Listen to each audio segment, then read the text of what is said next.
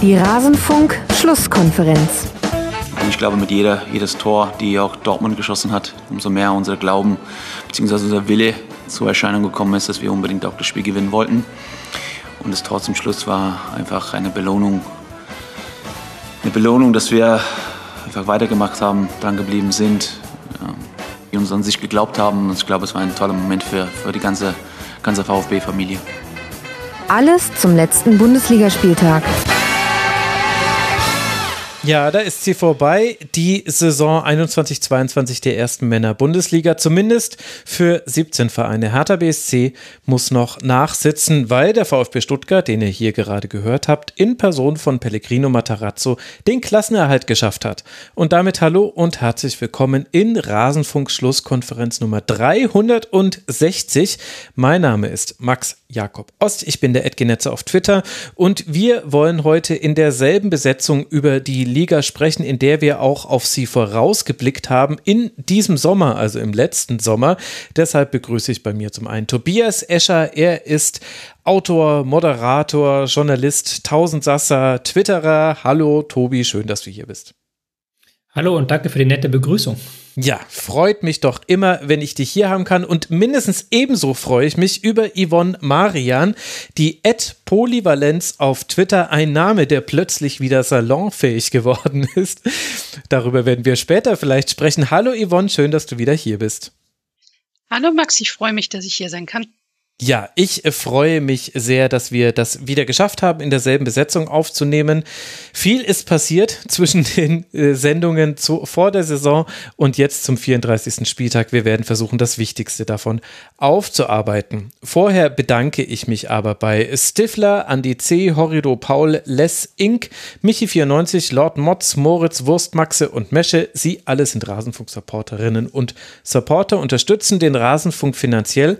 Der Rasenfunk ist Paywall, Werbe- und Sponsoren frei. Wir finanzieren uns ausschließlich über eure freiwilligen Zahlungen. Wie ihr uns unterstützen könnt, erfahrt ihr auf rasenfunk.de slash supportersclub. Und wenn ihr uns unterstützt, dann könnt ihr euch auch auf rasenfunk.de registrieren für diesen Supporters Club und könnt sagen, ob ich euch hier nach dem Zufallsprinzip danken darf am Anfang von Sendungen. Und ihr könnt übrigens auch schon sehen, ob ihr schon mal hier bei uns erwähnt wurdet.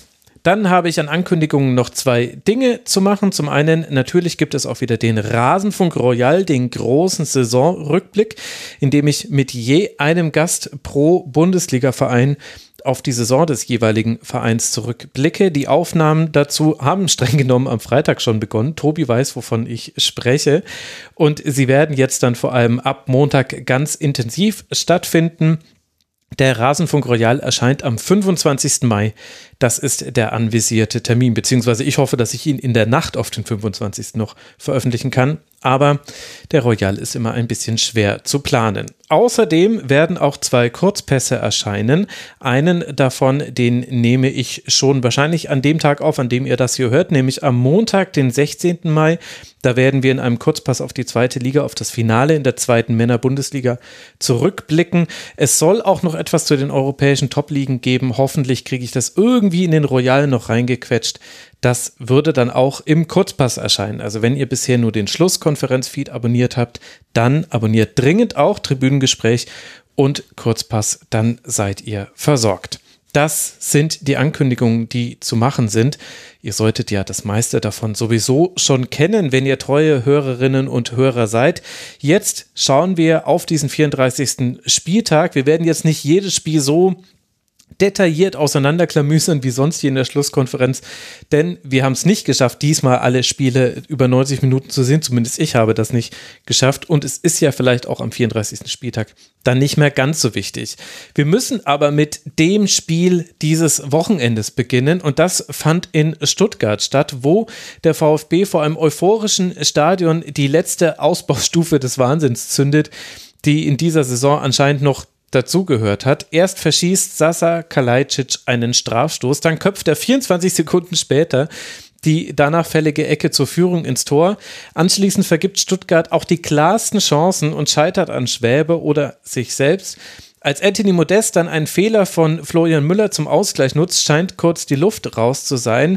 Aber der Ausgleich und die Führung von Dortmund im Parallelspiel gegen Hertha BSC, über das wir dann gleich auch noch sprechen werden, sorgten doch nochmal für Dramatik. Und in der 92. Minute dann köpft Endo eine Ecke am zweiten Pfosten ins Tor und der VfB ist gerettet am allerletzten Spieltag, während Köln mit der Europe Conference League vorlieb nehmen muss. Das gehört ja auch noch zu dieser Partie mit dazu. Tobi, du hast dich schon entmutet, jetzt musst du auch die erste Frage beantworten. Hat es dich denn überrascht, wie dieses Spiel gelaufen ist? Ja und nein. Ähm, es hat mich er ist insofern nicht überrascht, als dass der VfB Stuttgart sich selbst treu geblieben ist. Das äh, haben sie eigentlich diese Saison immer gemacht, dass sie ähm, auch in wichtigen Spielen nicht auf eine komplett defensive Taktik setzen. Jetzt mal vielleicht Bayern ausgeklammert, das ist natürlich ein anderer Gegner. Aber ansonsten geht es halt auch immer über eine offensive Spielidee. In diesem Fall hieß das, dass der VfB Stuttgart früh gepresst hat, dass sie den Gegner früh angelaufen sind, dass sie ähm, ziemlich weit hochgeschoben sind, auch mit Mangala teilweise auf einer Höhe mit den drei Stürmern. Das war schon sehr, sehr aktiv und sehr aggressiv. Mhm. Überrascht hat mich dann eher die Spielweise der Kölner, muss ich sagen. Weil ich hatte gerade in der ersten Halbzeit sehr, sehr stark das Gefühl, ähm, dass die Mannschaft, die nervös ist, weil sie was zu verlieren hat an diesem Tag, nicht die Stuttgarter sind, sondern die Kölner die ähm, in der ersten Halbzeit zwar versucht haben, jeden Angriff flach hinten rauszuspielen, irgendwie am Pressing vorbeizukommen, um dann mit Tempo auf die gegnerische Abwehrkette zuzulaufen. Aber das ist nicht gelungen. Also sie hatten sehr viele relativ einfache Ballverluste, fand ich, die Stuttgart dann fast immer in Chancen ummünzen konnte. Und von diesem Kölner Spirit, den man so diese Saison so häufig gesehen hat, den hat man lange Zeit in dieser Partie nicht spüren können. Also war dann durchaus eine Überraschung bei mir da, weil ich schon gedacht habe, dass die eigentlich brennend in dieses Spiel reingehen werden, hm. was ich hm. lange Zeit nicht gesehen habe. Yvonne, kannst du das irgendwie erklären? Außer, oder müssen wir sagen, sehr wahrscheinlich Psychologie, wie dieses Spiel gelaufen ist? Gute Frage. Also ich bin jetzt kein Psychologe oder keine Psychologin, deswegen kann ich da jetzt psychologisch das gar nicht so analysieren. Ich hatte auch zuerst das Gefühl, dass das sehr Köln untypisch ist, was da passiert. Auf der anderen Seite ist es allerdings ähm, vielleicht auch irgendwo ein bisschen nachvollziehbar, wenn man dahingehend ein bisschen schaut. Für Köln ist es generell schon mal ein Erfolg gewesen, international zu spielen. Alles außerhalb der Conference League ist natürlich noch ein Bonus obendrauf. Mhm. Man hatte also zumindest schon mal das im Rücken zu sagen, okay, wir sind auf jeden Fall international dabei. Und Stuttgart hat den Kölnern auch gar nicht mal so viele Möglichkeiten gelassen von Anfang an, richtig in das Spiel reinzukommen. Also wenn ich, ich habe hier aufgeschrieben, Hashtag Chancenverwertung. Also was Stuttgart da hat liegen lassen, das reicht eigentlich für zwei Abstiegskämpfe.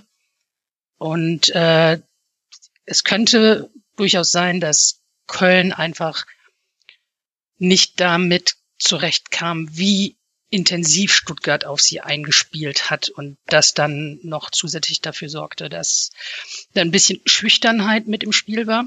Mhm. Was ich äh, so ein bisschen, ja, ich, ich fand es fast ein bisschen masochistisch von äh, zu sehen, dass Werle noch letzte Saison mit Köln im Abstiegskampf jetzt auf einmal mit Stuttgart im Abstiegskampf da drin steckte. Er muss da echt gute Nerven haben, dass er das dass er doch freiwillig noch ein zweites Mal mitmacht. Aber ähm, ja, es war ein ziemlich verrücktes Spiel. Es war ein sehr intensives Spiel von Stuttgart und somit auch kaum, wie gesagt, äh, für Köln anfangs die Möglichkeit, so richtig zu sich zu finden. Dann ist ja auch Hector noch raus. Der ist ja auch ein relativ wichtiger Faktor für die Kölner immer gewesen. Das äh, fehlte also ab einem gewissen Zeitpunkt im Spiel dann auch, die Bank Hector zu haben. Mhm. Und da kam, glaube ich, relativ viel zusammen. Ja, wahrscheinlich. Vielleicht auch, also neben dem ganzen Drumherum und äh, psychologischen Dingen, die sicherlich auch eine Rolle gespielt haben werden, vielleicht auch eben dieses, was wir vor, glaube ich, zwei Wochen im Köln-Schwerpunkt mit Jan Lukas äh, damals angesprochen hatten, der auch gesagt hat, Köln hat einen Modus, in dem es sehr gut funktioniert unter Steffen Baumgart und der kommt sehr über Intensität, der kommt über ein flaches Aufbauspiel, der kommt über einen Flügelfokus, also alles Elemente, die wir da auch besprochen hatten. Und vielleicht hätte eine mit der Situation ein bisschen erfahrenere Mannschaft dem VfB ein bisschen die Lust am Anrennen genommen, indem man eben nicht alles flach rausgespielt hätte. Ich will jetzt nicht damit sagen, damit wäre alles ganz anders gelaufen und das ist natürlich auch eine Sofa-Analyse. Das ist, glaube ich, schwer, das umzusetzen. Aber ich glaube, der eine oder andere lange Ball, den da Marvin Schwäbe auch mal Richtung Modest hätte schicken können, das hätte eine Entlastung schaffen können, gab es aber eben fast gar nicht. Und dafür gab es dann aber eben kleinere Fehler. Und ich hatte da auch das Gefühl, ich weiß nicht, wie du es gesehen hast, Tobi, das hat sich fast so ein bisschen aufsummiert. Also mhm. Hübers Kilian waren unheimlich stabil jetzt in den letzten Wochen. In dieser Partie nicht. Jeder hatte so sein eigenes Problem mit seinem jeweiligen Gegenspieler in diesem Spiel und die haben sich dann fast so ein bisschen aufaddiert und hätte Marvin Schmäbe nicht fantastisch gehalten, wäre das Spiel ja viel früher entschieden gewesen. Mhm. Ja, gerade diese halblinke Seite. Ähm, Hector wirkte schon relativ früh angeschlagen, hatte dann auch eine Passquote von zeitweise unter 65 Prozent, weil eben er da im Druck immer versucht hat, was zu machen, was dann nicht äh, geklappt hat. Er war aber auch noch am ehesten derjenige, der den Ball dann mal, wie du es gerade gesagt hast, weggeschlagen hat. Hübers hatte auch nur 75 Prozent in der ersten halben Stunde, was für einen Innenverteidiger ein schwacher Wert ist, gerade wenn du so viel Ballbesitz hast wie in dem Spiel.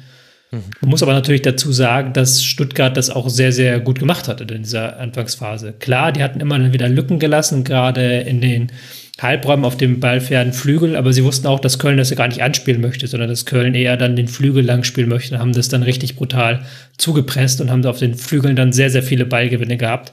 Also es gehört ja mal zwei dazu und ähm, Stuttgart ist ja auch mit so einer wahnsinnigen Intensität reingegangen, was ja auch ein bisschen dazu geführt hat, dass sie das in der zweiten Halbzeit gar nicht mehr so geschafft haben, weil sie eben dann auch entsprechend K.O. waren, so wie sie da losgelegt haben wie die Feuerwehr.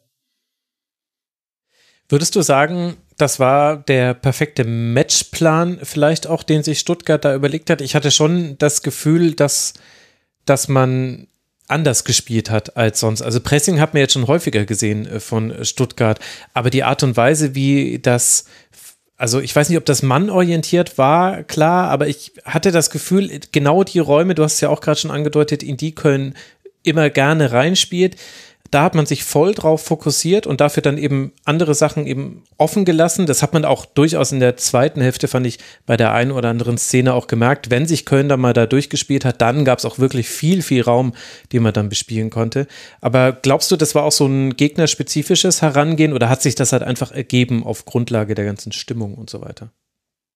Ich glaube, das war auch gegnerspezifisch wenn du dir die Saison von Stuttgart anguckst, dann waren das ja gerade so diese Gegner auf Kragenhöhe Köln, die auch selber so ein bisschen äh, mitspielen wollen, die auch selber jetzt nicht auf diesem extrem guten Niveau, wie das die Bayern oder Dortmund individuell darstellen. Kragenhöhe finde ich übrigens sehr schön. Kragenweite hm? meintest du, glaube ich. Kragenhöhe hast du gesagt, aber finde ich auch sehr schön. Ja, stimmt. Entschuldigung. Kragenweite stimmt, aber Kragenhöhe ist auch nicht schlecht eigentlich, weil die sind einfach größer. stimmt. Den Kragen höher. Ähm, Kragenweite, ja. Ähm, Entschuldigung, ich war stehen geblieben bei Dortmund, Bayern, gegen wie sie, sich Genau, also wie sie halt gegen Gladbach gewonnen haben, wie sie gegen Augsburg ähm, eher gewonnen haben, wie sie gegen Mainz gewonnen haben. Teams, wo sie mit ihrer Spielweise dann eher durchkommen als gegen andere Gegner.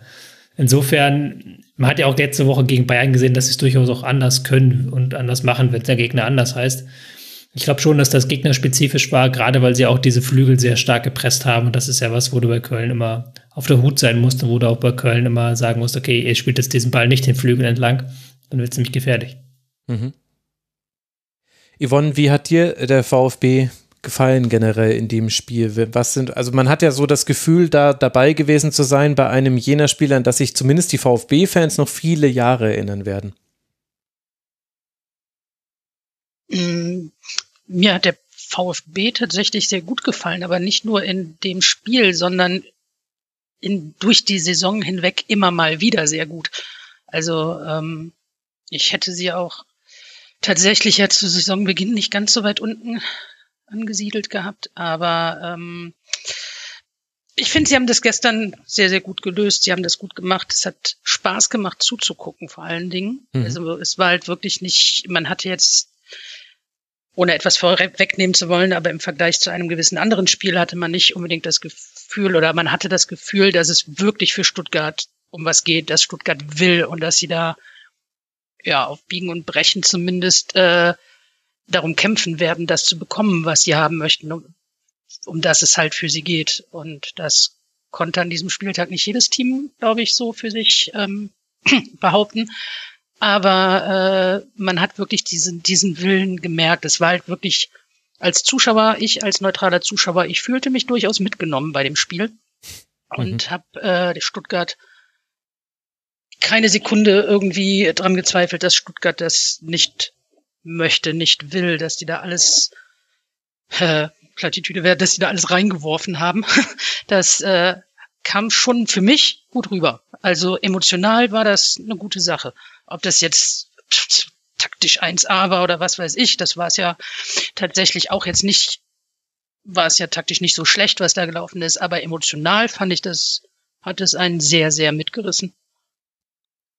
Aber hattet ihr das Gefühl, dass das Ende unausweislich war? Also, dass nee. dieses 2-1 hätte kommen müssen? Nee. Es hätte genauso gut zu Stuttgart ja. gepasst, wenn sie so abgestiegen oder in die Relegation gegangen wären, mit wehenden Fahnen.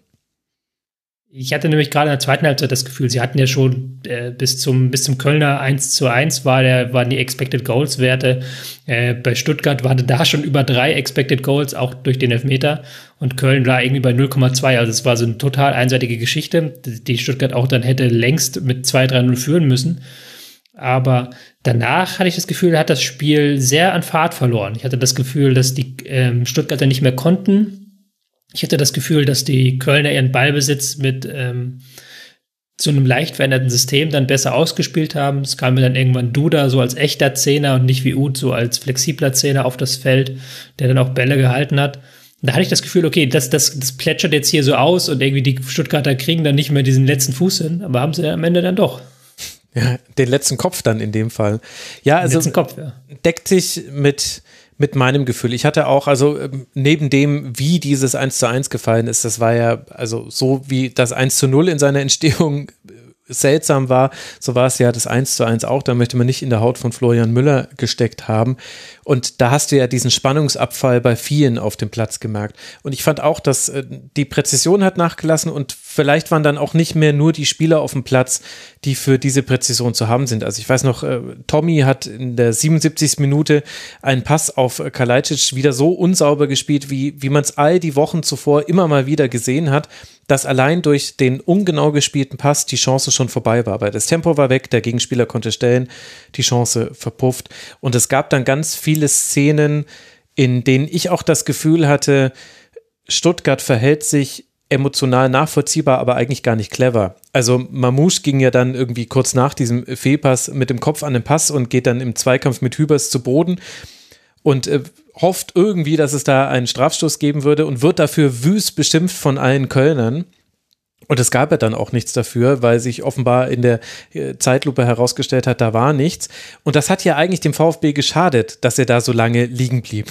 Und, und das waren so, das waren so Aktionen, wo ich, also ich war mir nicht sicher, dass der VfB das noch dreht. Es hätte für mich auch sehr gut zu dieser VfB-Saison gepasst, wenn man eben genau mit so einer Leistung dann nicht dafür belohnt wird und dann in die Relegation muss, wie auch immer das dann verlaufen wäre. Allerdings haben wir das ja auch schon erlebt, dass der VfB Spiele drehen kann hinten raus. Und auch Eckballvarianten haben wir schon gesehen. Und die Ecke war halt perfekt ausgeführt mit der Verlängerung von Ito und Endo haut sich dann rein. Und dass dann ausgerechnet Endo dieses Tor macht, das war dann das war vom Drehbuchschreiber oder der Drehbuchschreiberin dann schon auch sehr rund, fand ich. Also ich fand, der, der hat ein unglaubliches Spiel gemacht, wie ich überhaupt finde, dass egal wie dieses Spiel verlaufen wäre, man hätte keinem Stuttgarter, nicht mal Florian Müller, auch wenn er diesen klaren Fehler hatte, aber du hättest niemanden einen Vorwurf machen können. Und ich glaube, auch das ist ein Grund dafür, warum auch die Stimmung vor Ort so war, wie sie war, weil das wollen Zuschauerinnen und Zuschauer sehen, dass du das Gefühl hast, alles wird gegeben, was man hat und wenn es dann nicht reicht, dann soll es eben halt nicht gewesen sein in diesem Moment.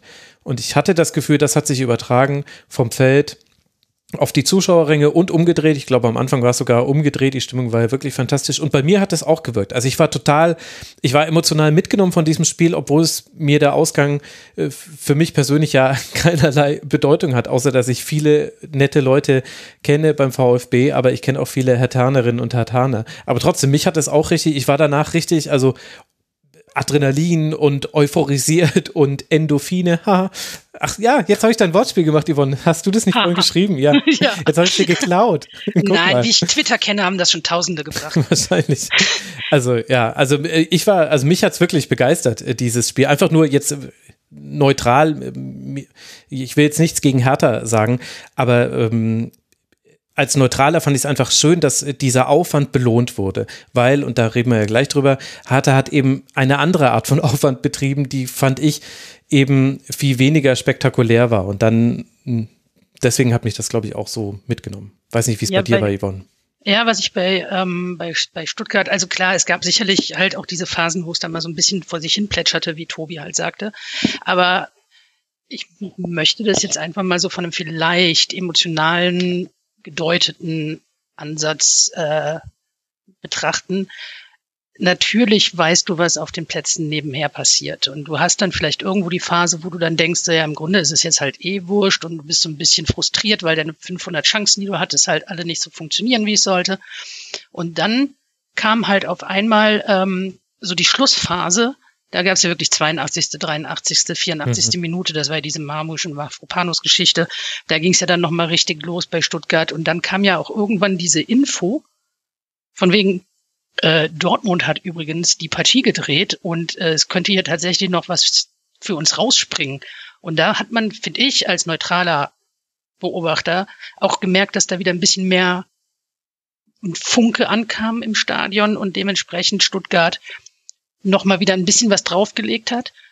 Und wenn ihr fragt von wegen, ja, ähm, habt ihr geglaubt, dass Stuttgart das Spiel dreht? Also, wer es mit Gladbach hält, hat der Erfahrungen und ich würde sagen, ja, ich traue denen sowas zu. also mhm. tatsächlich äh, habe ich, ich habe es ihnen nicht zu 100 Prozent zugetraut, aber ich war mir sicher, dass Stuttgart zu jeder Zeit für eine Überraschung gut sein kann und dementsprechend da alles drin ist in dem Spiel.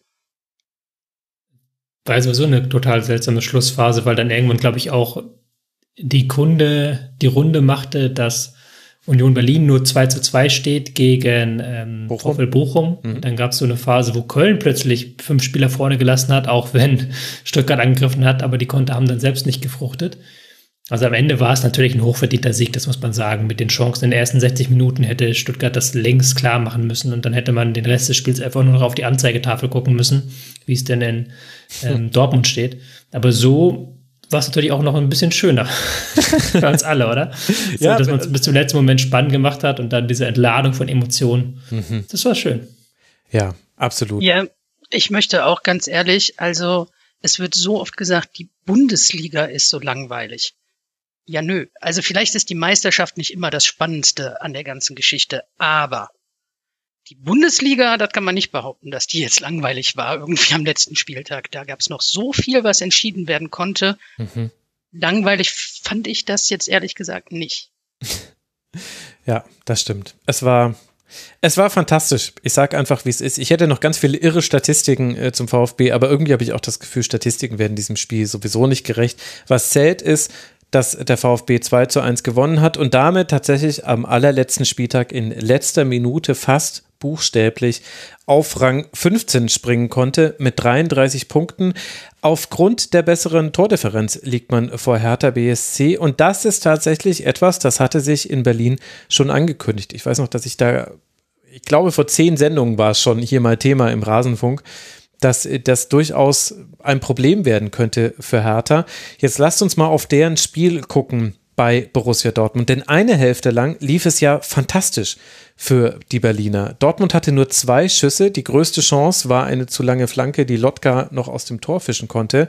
Und weil Belfodil erst von Sagadou gefault wurde und das nach VRA-Eingriff auch zum Strafstoß geführt hat und er diesen dann auch noch verwandeln konnte, führten die Berliner ja sogar. Das gehört ja zu dieser ganzen Dramatik. Wir haben das jetzt immer schon so ein bisschen miterzählt. Das gehört mit dazu. Hertha BSC lag vorne und erst zur zweiten Hälfte mit der Hereinnahme von Beinau Gittens und Umstellung auf Viererkette beteiligte sich der BVB dann auch offensiv am Spiel. Holland konnte dann nach einem Handelfmeter ausgleichen und Mukoko macht dann in der 84. Minute nach einem wirklich zauberhaften Pass von Bellingham das 2 zu 1. Hertha hat nur durch Jovetic noch eine Chance, aber das war es dann. Offensiv war sehr wenig zu sehen von den Berlinern. Askasiba sieht noch eine gelbe Karte, weil er dem Schiedsrichter beim VRR, bei beiden VRR-Eingriffen hatte ihm über die Schulter geschaut. Beim ersten Mal wurde er noch weggeschickt, beim zweiten Mal hat er dafür gelb gesehen, ist deshalb für das Hinspiel in der Relegation gesperrt und vielleicht sagt auch die Entstehung dieser fünften gelben Karte etwas aus darüber, wie die Saison für Hertha gerade so läuft, zumindest Stand heute vor dieser Relegation. Yvonne, kannst du nachvollziehen, wie härter dieses Spiel angegangen ist, dass man Dortmund nicht herspielt, das ist mir völlig klar. Also da will ich jetzt auch keine, keine ungerechten Maßstäbe anlegen. Aber welchen Eindruck hat, haben die Berliner auf dich gemacht? Puh, ja, Berlin ist halt wirklich so eine etwas schwierige Geschichte die ganze Saison schon über. Ne? Da gab es ja von Anfang an funktionierten da so ein paar Sachen nicht. Die Kaderzusammenstellung war nicht so ganz optimal. Dann hast du Dardai als Trainer, dann holst du Korkut, dann gibt's Stress mit dem Investor, dann hast du dieses Fans versus Mannschaft Ding und irgendwie hat er die ganze Saison über nicht so wirklich zusammengepasst, wie es eigentlich sollte oder wie man es sich erhofft hat. Und ähm, als Magath kam, hat er tatsächlich zumindest geschafft, irgendwie in der Mannschaft wieder ein paar Dinge zu kitten. Da funktionierten ja so einige Sachen ein bisschen besser jetzt zum, zum Schluss.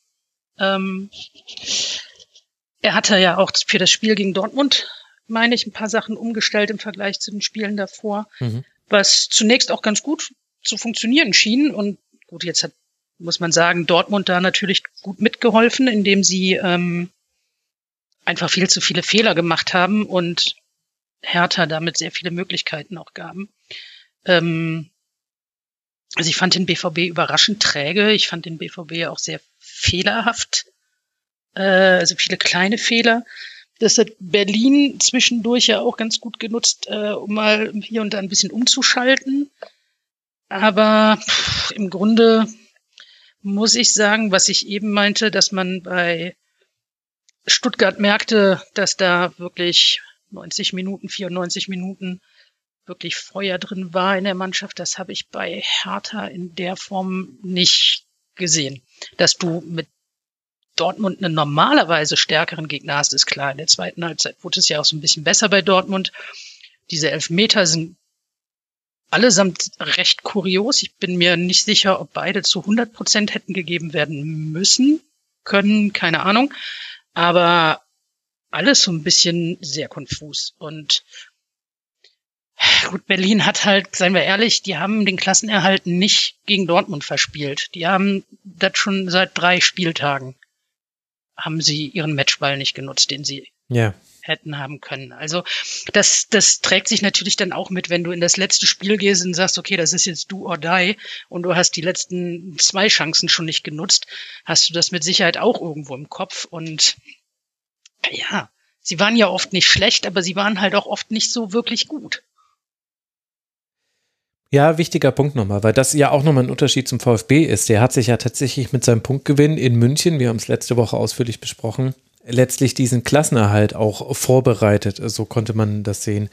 Tobi, wir haben ein seltsames Spiel, wenn man sich die Statistiken anguckt. Und es wurde jetzt auch nicht so viel verständlicher, wenn man das Spiel gesehen hat. Zumindest ging es mir so. Acht Schüsse für den BVB, fünf Schüsse für Hertha BSC. Und am Ende muss man konstatieren, jeder Schuss aufs Tor war dann auch drin. Zwei Torschüsse Dortmund, einer Hertha BSC und sogar der, der Strafstoß von Holland noch in die Mitte geschossen und Lotka kann ihn fast noch parieren mit dem Fuß.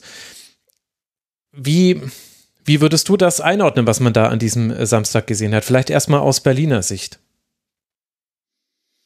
Ja, Berlin hat das gemacht, was sie in den vergangenen Wochen unter Magath immer gemacht haben. Sie haben versucht, möglichst lange die Null zu halten. Also hm. es ging wirklich darum, kompaktes Zentrum, ähm, 4-2-3-1, aber die äh, Außenspieler schieben sehr weit rein. Man lässt da überhaupt gar keinen Raum. Man geht da sehr aggressiv drauf.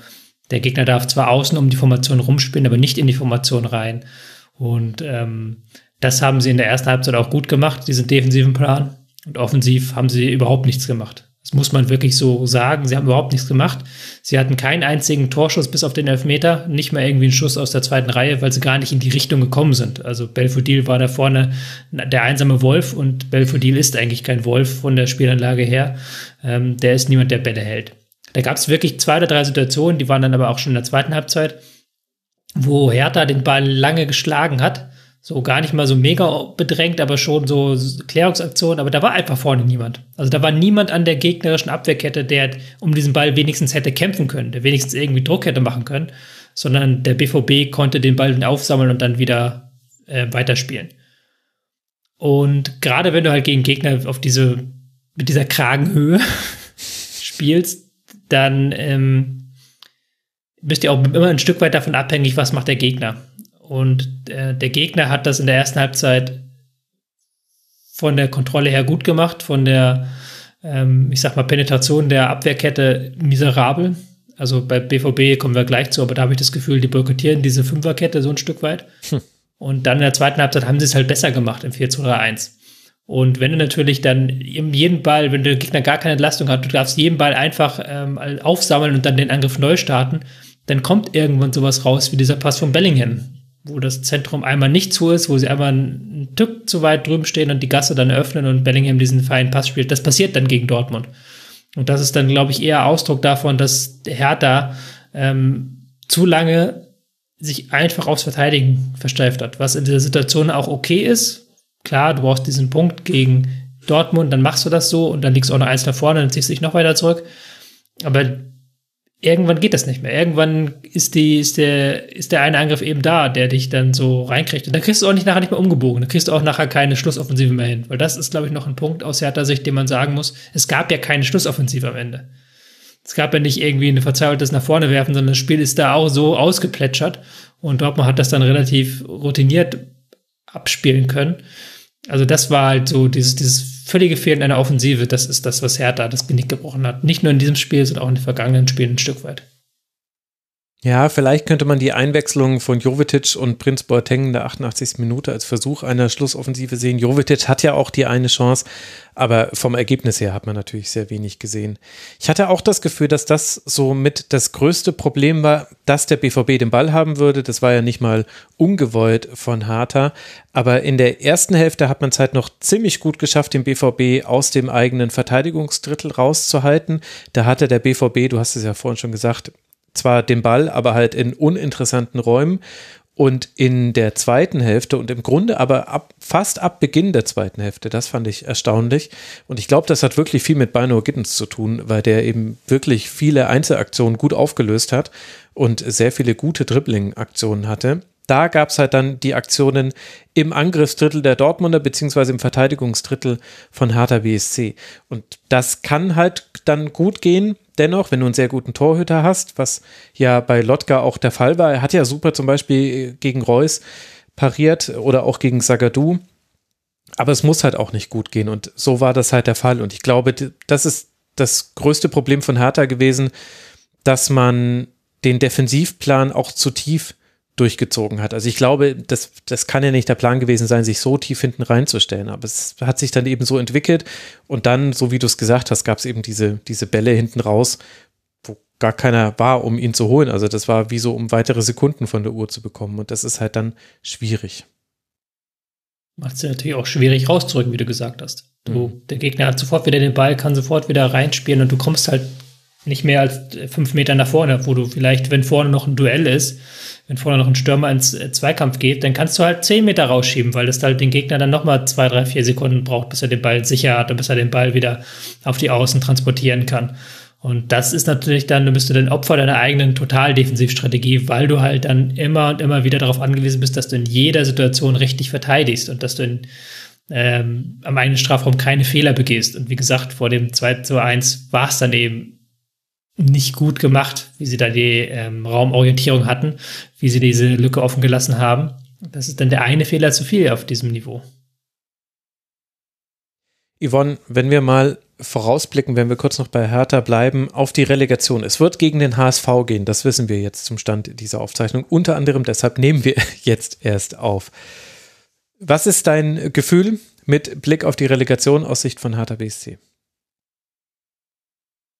Ich habe viele Freunde, die HSV-Fan sind und es tut mir jetzt leid, dass ich das sagen muss, aber ich glaube, dass der HSV sehr wenig Chancen gegen Hertha haben wird. Ich glaube, dass äh, Magath das sehr gezielt angehen wird und dass ähm, ich kann es noch nicht mal irgendwie grundsätzlich logisch begründen. Das ist, glaube ich, wirklich eher so ein Gefühl-Dings. Ich glaube wirklich, dass Hertha das machen wird. Und wenn es nur durch ein 1-0-0-0 ist oder sowas, das wird mit Sicherheit knapp, aber Hertha steigt, glaube ich, nicht ab. Tobi? Ich hatte vor dem Wochenende gesagt, dass ich glaube, dass ähm, Hertha besser gegen ähm, den HSV spielen sollte. Nee, andersrum. Dass Hertha besser gegen Darmstadt spielen sollte und Stuttgart besser gegen den HSV spielen sollte. Mhm. So rum war das. Weil ich glaube, dass der HSV vielleicht wirklich es schaffen kann, diese Abwehr zu knacken. Und ich glaube, das wird dann der Hertha wird die Seile in der Defensive suchen. Und wenn der HSV sich nicht defensiv blöd anstellt und nicht das 0-1 kassiert und dann halt äh, gegen eine totale Mauer rennt, kann ich mir schon vorstellen, dass sie da ein oder zwei Ideen haben, gerade über die Flügel, weil der HSV hat da sehr, sehr ähm, gut zuletzt dran getan, über die Flügel anzugreifen, Glatzeln mit Flanken zu füttern. Das ist ja auch was, wo man noch am ehesten gegen diese kompakte Hertha-Mannschaft durchkommt. Also ich rechne mir da schon was aus, aber Relegation ist ja immer auch zu 90 Prozent Spielverlauf, Psychologie. Und gerade bei dem Ding, ähm, HSV gegen Hertha, das wird ein ein Spiel, das auch auf den Zuschauerrängen entschieden wird. Und damit meine ich nicht nur leider die Anfeuerung der seitens der Zuschauer, sondern auch, was da alles drumherum passieren könnte. Ähm, Moment, wie meinst du das? Also quasi. Ja, bei HSV und Hertha sind die, das, der wird es Pyro geben, da wird es bestimmt auch, wenn es schief läuft, richtig mhm. laut und richtig dreckig werden. Wir hatten das ja, das letzte Mal, dass Hertha in der Relegation stand, erinnern wir uns ja alle noch, da wurde das Spiel ja beinahe abgebrochen gegen Fortuna Düsseldorf, so. Und lass mal Hertha da hinten legen, mal sehen, was dann im Hertha-Block los ist in Hamburg oder andersrum. Lass mal den HSV irgendwie hinten legen und lass mal gucken, was dann im HSV-Block los ist. Ja, okay, jetzt habe ich es verstanden. Das, das, wollte ich äh, nur. Ich habe es ein bisschen, ich habe ein bisschen verklausuliert formuliert, weil ich nicht sagen wollte, dass es da Stress gibt. Vielleicht gibt es auch gar keinen Stress. Ich hoffe, dass es keinen Stress gibt, sondern dass es eine tolle Atmosphäre gibt. Aber ich habe es einfach mal in den Raum werfen wollen. Ich meine, der HSV hat es immerhin schon mal geschafft, sich in die Relegation reinzuspielen, während Fahnen im Block gebrannt haben. Und übrigens bemerkenswert, in einem deutschen, in einem deutschen Stadion können sogar Fahnen brennen, buchstäblich brennen. Und trotzdem gibt Dr. Felix Brüch drei Minuten Nachspielzeit. Da kennt er gar nichts. Ich musste so lachen. Also, weil ich natürlich auch nicht äh, beteiligt bin, weil es mir egal sein kann. Aber ja. Ich glaube ja der X-Faktor für diese Relegation könnte Stefan Jovetic werden. Das vergisst man manchmal so ein bisschen, wenn man auf die Hertha-Saison zurückblickt, weil es so viele Themen gibt bei Hertha BSC und weil es auch sich nicht natürlich nur auf einen reduziert, aber ich finde schon, dass die besten Spiele Hertha gemacht hat, als Jovetic und Belfodil diese Magie miteinander hatten, unter Korkut damals noch, wo man das Gefühl hatte, okay, hier könnte richtig was so ein Muster entstehen. Die haben sich ja gegenseitig die Chancen kreiert und haben es auch immer wieder geschafft, in Unterzahl sogar im gegnerischen Strafraum sich Chancen herauszuspielen. Ich glaube, dass der jetzt wieder spielen konnte. Erstmal für ein paar Minuten, ich habe es ja schon angesprochen, 88. Minute eingewechselt. Das könnte vielleicht das Zünglein an der Waage werden. Und meinem Gefühl nach kann der, kann Hertha das, was man braucht, eine Relegation, nämlich kein Tor kassieren und viel rennen.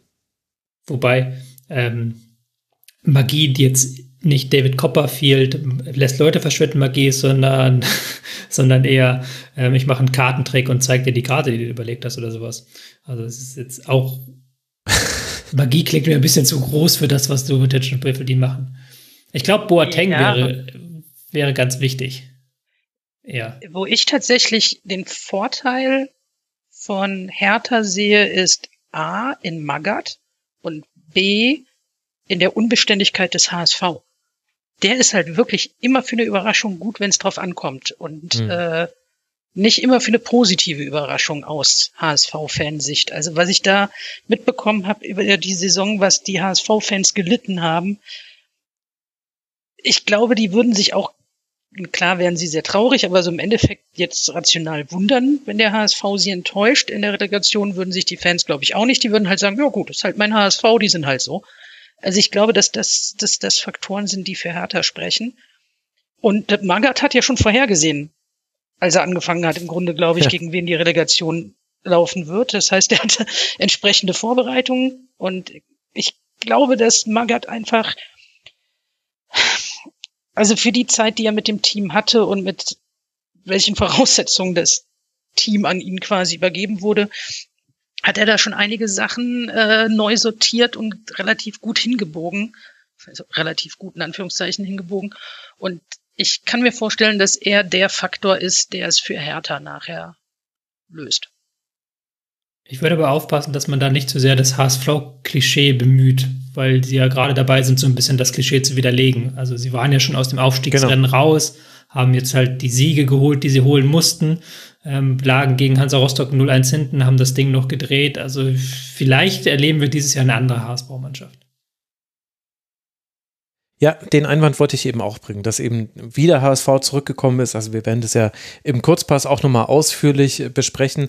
Aber das war wirklich schon sehr bemerkenswert und vielleicht, vielleicht hilft das ja sogar beim Herangehen auch an dieses Spiel. Das ist nicht mehr der HSV von vor vier Jahren, sondern das ist der HSV mit dem, was er alles erlebt hat in der zweiten Männer-Bundesliga in den letzten Jahren. Und man ist auch der klarere Außenseiter. Das kann, kann wirklich auch helfen in diesen Situationen, die halt viel mehr als andere Spiele psychologische Spiele sind. Das haben wir ja vorhin auch schon angesprochen. Also wer weiß. Einen letzten Punkt noch, dann lasse ich äh, das auch ruhen. Darf auch nicht vergessen, dass es dieses Jahr keine Auswärtstorregel mehr gibt beim, in der Relegation. Das ist ja wie bei der Champions und Europa League und Conference League jetzt abgeschafft. Und weiß ich gar nicht, ob da die defensiv stabilere Mannschaft zu sein noch dieser übermäßige Vorteil ist weil es im Zweifelsfalle ja egal ist, ob du halt auswärts die Null halten kannst. Es geht ja eher um das Gesamtgewicht, mhm. aber bin ich mal gespannt. Ja, guter Punkt, guter Punkt. Vielleicht, ach ja gut, wir müssen jetzt nicht zu sehr in die Vorschau reingehen. Wir werden es ja sehen. Am Donnerstagabend gibt es Spiel 1 und dann am Montag nächste Woche, also genau in einer Woche, da wissen wir dann mehr und im Rasenfunk Royal werden wir auch dann darüber gesprochen haben bei Borussia Dortmund, finde ich, muss zumindest kurz erwähnt werden, dass neben dem Spiel da auch zwei wirkliche Legenden gegangen sind. Also einmal Michael Zorg nach 44 Jahren im Verein, das muss man sich wirklich nochmal verdeutlichen, 44 Jahre bei Borussia Dortmund in unterschiedlichsten Funktionen. Titel gewonnen, hat alles erlebt, was man mit Dortmund erleben kann. Äh, der hat sich verabschiedet und auch Marcel Schmerzer ist nach Ewigkeiten gegangen, auch wenn er in Anführungszeichen natürlich nur als Spieler beim BVB war. Aber das gehört immer zu diesem 34. Spieltag mit dazu. Ich werde das jetzt nicht bei jedem Verein aufzählen können, wer sich da alles verabschiedet hat, weil es zum Teil dann auch sehr viele Menschen waren. Aber das ist definitiv auch noch ein Teil dieses Spiels und das ist jetzt auch, also Hertha-Fans müssen jetzt weghören, weil die hören das nicht gerne, aber für, für Zorg und auch für Schmelzer hat mich das schon gefreut, dass die dann einen versöhnlichen Abschluss hatten. Und auch für Holland und die, die Szenen vor dem Spiel fand ich schon sehr emotional und auch nach dem Spiel, wie die verabschiedet wurden von den Fans, von den Mitarbeitenden bei Borussia Dortmund das war, irgendwie mag ich auch das am 34. Spieltag, dass da das Geschäft mal kurz ein bisschen weniger Geschäft ist. Gut. Dann wollen wir jetzt auch nicht den BVB analytisch zerlegen. Das machen wir dann nächstes Jahr wieder, wenn es wieder losgeht. Das ich glaube, den kannst du auch gerade gar nicht so analytisch zerlegen, weil das eine unfassbar interessante Sommerpause für den BVB werden wird. Ja. Also da ist ja kein ja, Stein mehr auf dem anderen nächste Saison. Das, äh, ja. Ja, außer es wird so wie damals mit Schulz, Hazard und Brandt, dass quasi die Einkäufe jetzt schon alle vorbei sind. Also wer weiß, was da noch kommt. Aber es stimmt natürlich, ja. Gut. Dann werden wir uns das angucken. Die einzige Mannschaft, die noch ran muss, ist Hertha BSC, habe ich euch gerade schon genannt. Es gab rein theoretisch ja auch noch die Möglichkeit für Arminia Bielefeld die Relegation zumindest zu erreichen. Minimale Hoffnung darauf gab es, haben wir auch in der letzten Woche hier im Rasenfunk besprochen. Die Spielverläufe in den anderen Stadien haben das dann aber recht schnell klar gemacht. Das würde schwierig werden. Dafür hat Fabian Klos vor der Partie noch bekannt gegeben, also am Tag vor der Partie noch, doch noch ein Jahr bei Arminia Bielefeld bleiben zu wollen. Und Stefan Ortega wurde vor dem Anpfiff verabschiedet und danach natürlich auch noch. Dazwischen konnte sich die Arminia dann erhobenen Hauptes aus der ersten Bundesliga verabschieden. Serra trifft in der 70. Minute zum 1 zu 0. Dann vergibt Okugawa eine Chance aus 2 zu 0 und erst das Tor von Willi Orban in der 92. Minute macht dann für Leipzig auch klar, ohne auf andere parallele Spiele zu gucken zu müssen, dass man sich tatsächlich die Champions League erspielt hat was irgendwie zu einem komischen Spiel für beide führt. Für Bielefeld weil man abgestiegen ist und dennoch keine schlechte Partie gemacht hat und auch positive Nachrichten hatte. Also so würde ich den Abschied von Ortega und äh, die Vertragsverlängerung von Klos werten. Und bei Leipzig ist es fast noch ein bisschen konfuser. Leipzig hat die beste Rückrunde aller Teams gespielt, gemeinsam mit Leverkusen die meisten Punkte. Und trotzdem wirkt Leipzig angeschlagen nach drei Niederlagen aus den letzten fünf Spielen. Und Yvonne ja vielleicht auch in diesem Spiel, denn auch gegen Bielefeld ging eine Weile lang nichts für Leipzig. Dann allerdings hatte man klar das Chancenplus und es lag vielleicht am ehesten an Ortega, dass man nicht früher da ein Tor erzielen konnte. Wie würdest du denn aus Leipziger Sicht auf dieses Spiel blicken? Ja, das entwickelte sich so ein bisschen zum Privatduell zwischen Kunko und Ortega, hatte ich das Gefühl. also das, äh, das waren, glaube ich, so die Hauptakteure zwischenzeitlich. Das Spiel, ja, sagen wir mal so, also für eins der Teams hat sich der Trainerwechsel im Laufe der Saison ein bisschen mehr gelohnt als für das andere. Ähm, also ich habe jetzt bei Bielefeld nicht die Entwicklung gesehen, die sich Bielefeld vermutlich erhofft hat durch den Trainerwechsel. Und ähm, ich, ich bin gespannt. Ich hatte so ein bisschen, es war sehr merkwürdig vom Gefühl her, dieses Spiel, auf der einen Seite hatte man so ein bisschen das, da hatte ich zumindest das Gefühl, dass Bielefeld da durchaus kampfwillig rangeht. Und gleichermaßen hatten sie in der ersten Halbzeit, ich glaube, eine halbe Torschance. Und irgendwie passte so dieser, passte der Eindruck nicht so ganz zusammen mit dem, was tatsächlich passiert ist.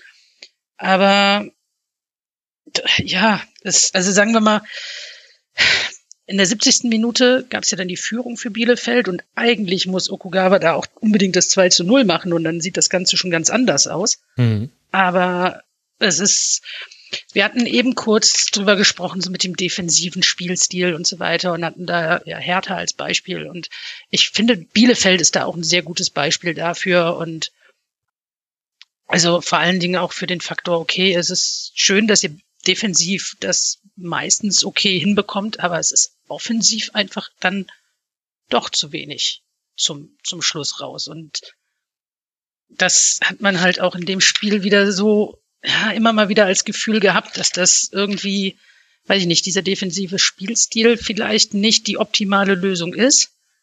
Und das ist das, was ich sage, ich, ich kann dieses Spiel null einordnen. Es war halt irgendwie, weiß ich nicht, also es ging ja für den einen oder anderen in dem Spiel ja auch noch um was. Und ähm, Leipzig hat sich ja den Champions League Platz damit ja auch gesichert.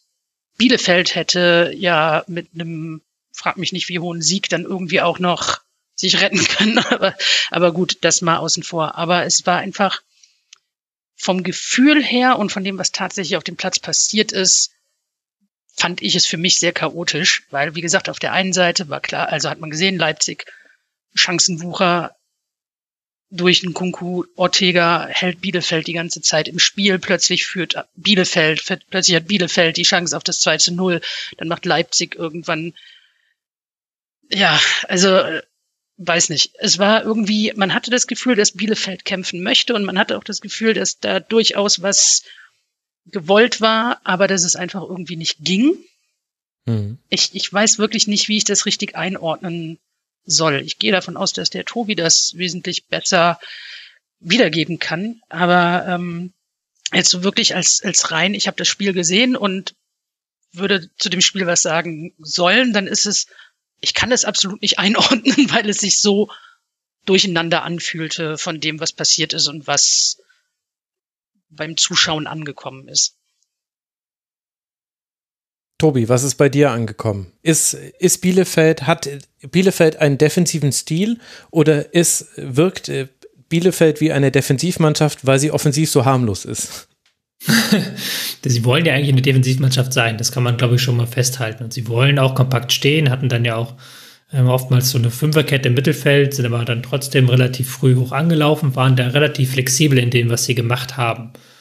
Und ähm, ich hatte das Gefühl in den vergangenen Wochen immer mal wieder bei Leipzig, dass das, was sie unter Tedesco zunächst so erfolgreich gemacht hat, nämlich dieses kontrollierte, dieses von hinten heraus, dieses dem Gegner äh, locken, dieses dem Gegner aber auch nicht zu viel Möglichkeiten geben, Selbstkonter zu fahren, wenn man doch mal den Ball verliert, dass das jetzt so in eine negative Form umschlägt. Also dass man jetzt nicht mehr den Gang hochfindet in Spielen, wenn das mal nicht ganz so funktioniert trifft jetzt nur bedingt auf das Bielefeld-Spiel zu, weil, wie ihr es gesagt habt, eigentlich hatten sie gute Chancen und diese Phasen, wo sie dann wirklich mit der Fünferkette und Kampel davor sehr tief Ball zirkuliert haben, die gab es auch, aber die waren nicht so präsent wie vielleicht in den anderen Spielen in den vergangenen Wochen.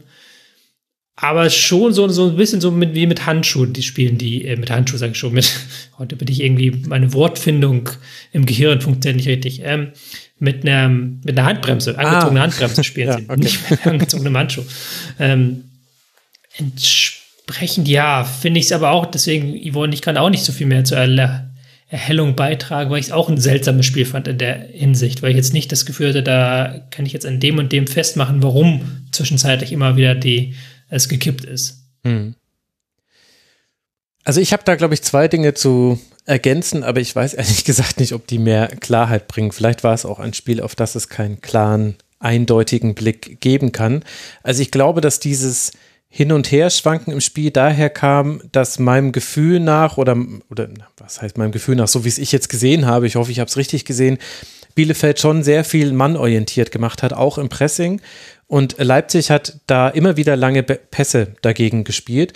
Und in den ersten 20 Minuten ist davon kaum einer dieser Pässe dann hat dazu geführt, dass der Ballbesitz bei Leipzig geblieben ist. Also manchmal, sie müssen ihn ja gar nicht direkt behalten, manchmal gewinnen sie ihn dann auch schnell wieder.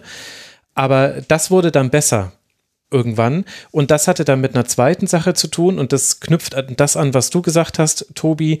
Diese zunehmende Kontrolle, die dazu führt, dass man eben mit angezogenem Handschuh, Schrägstrich Handbremse spielt.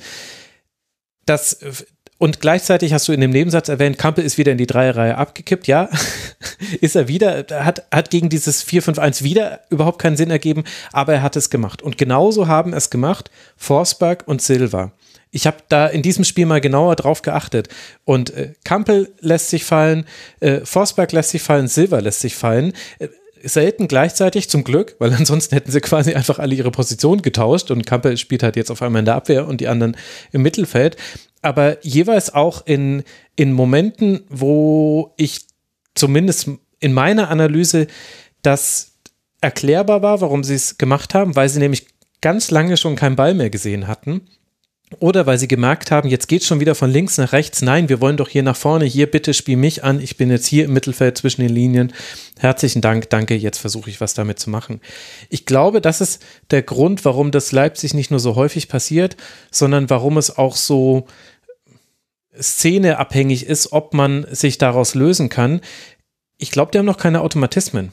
Also ich kann mir zumindest nicht vorstellen, dass Tedesco allen drei Spielern gesagt hat, oder jetzt bleiben wir mal bei den Offensiven, bei Forsberg und bei Silva. Ich glaube nicht, dass er beiden gesagt hat, lasst euch fallen sondern das war, glaube ich, eher, eher deren Entscheidung. Und manchmal hat es auch was zu, zu was gebracht. Also dieser Steckpass auf Nkunku, den Ortega so super pariert, dem geht eine Chance vorher voraus, wo es auch einen Steckpass schon gab. Und da war es genau Silver, der sich fallen hat lassen, der dann diesen Pass spielt. Und ich glaube auch bei der Chance von Nkunku dann eine Minute später war es auch Silver, der den Pass gespielt hat. Also es kann funktionieren, aber es folgt halt keiner Systematik. Und deswegen ist es auch so ein bisschen zufällig, wann es passiert.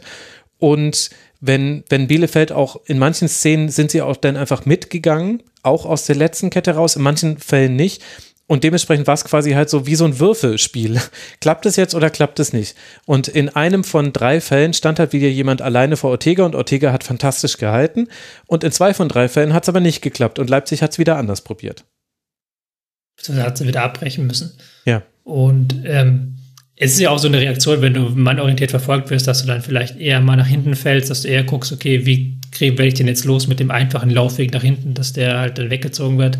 Bringt dann wenig, wenn dann niemand nach vorne rückt und ähm, eben diesen frei werdenden Raum eventuell besetzt oder halt irgendwas, irgendwie die Präsenz, die fehlende Präsenz auffängt vorne. Und da war ähm, Leimer jetzt in diesem Spiel nicht so präsent, wie er schon war in den vergangenen Wochen. Das ist ja eigentlich seine Domäne, das eben aufzufangen, wenn dann zu viele Spieler nach hinten sich rücken.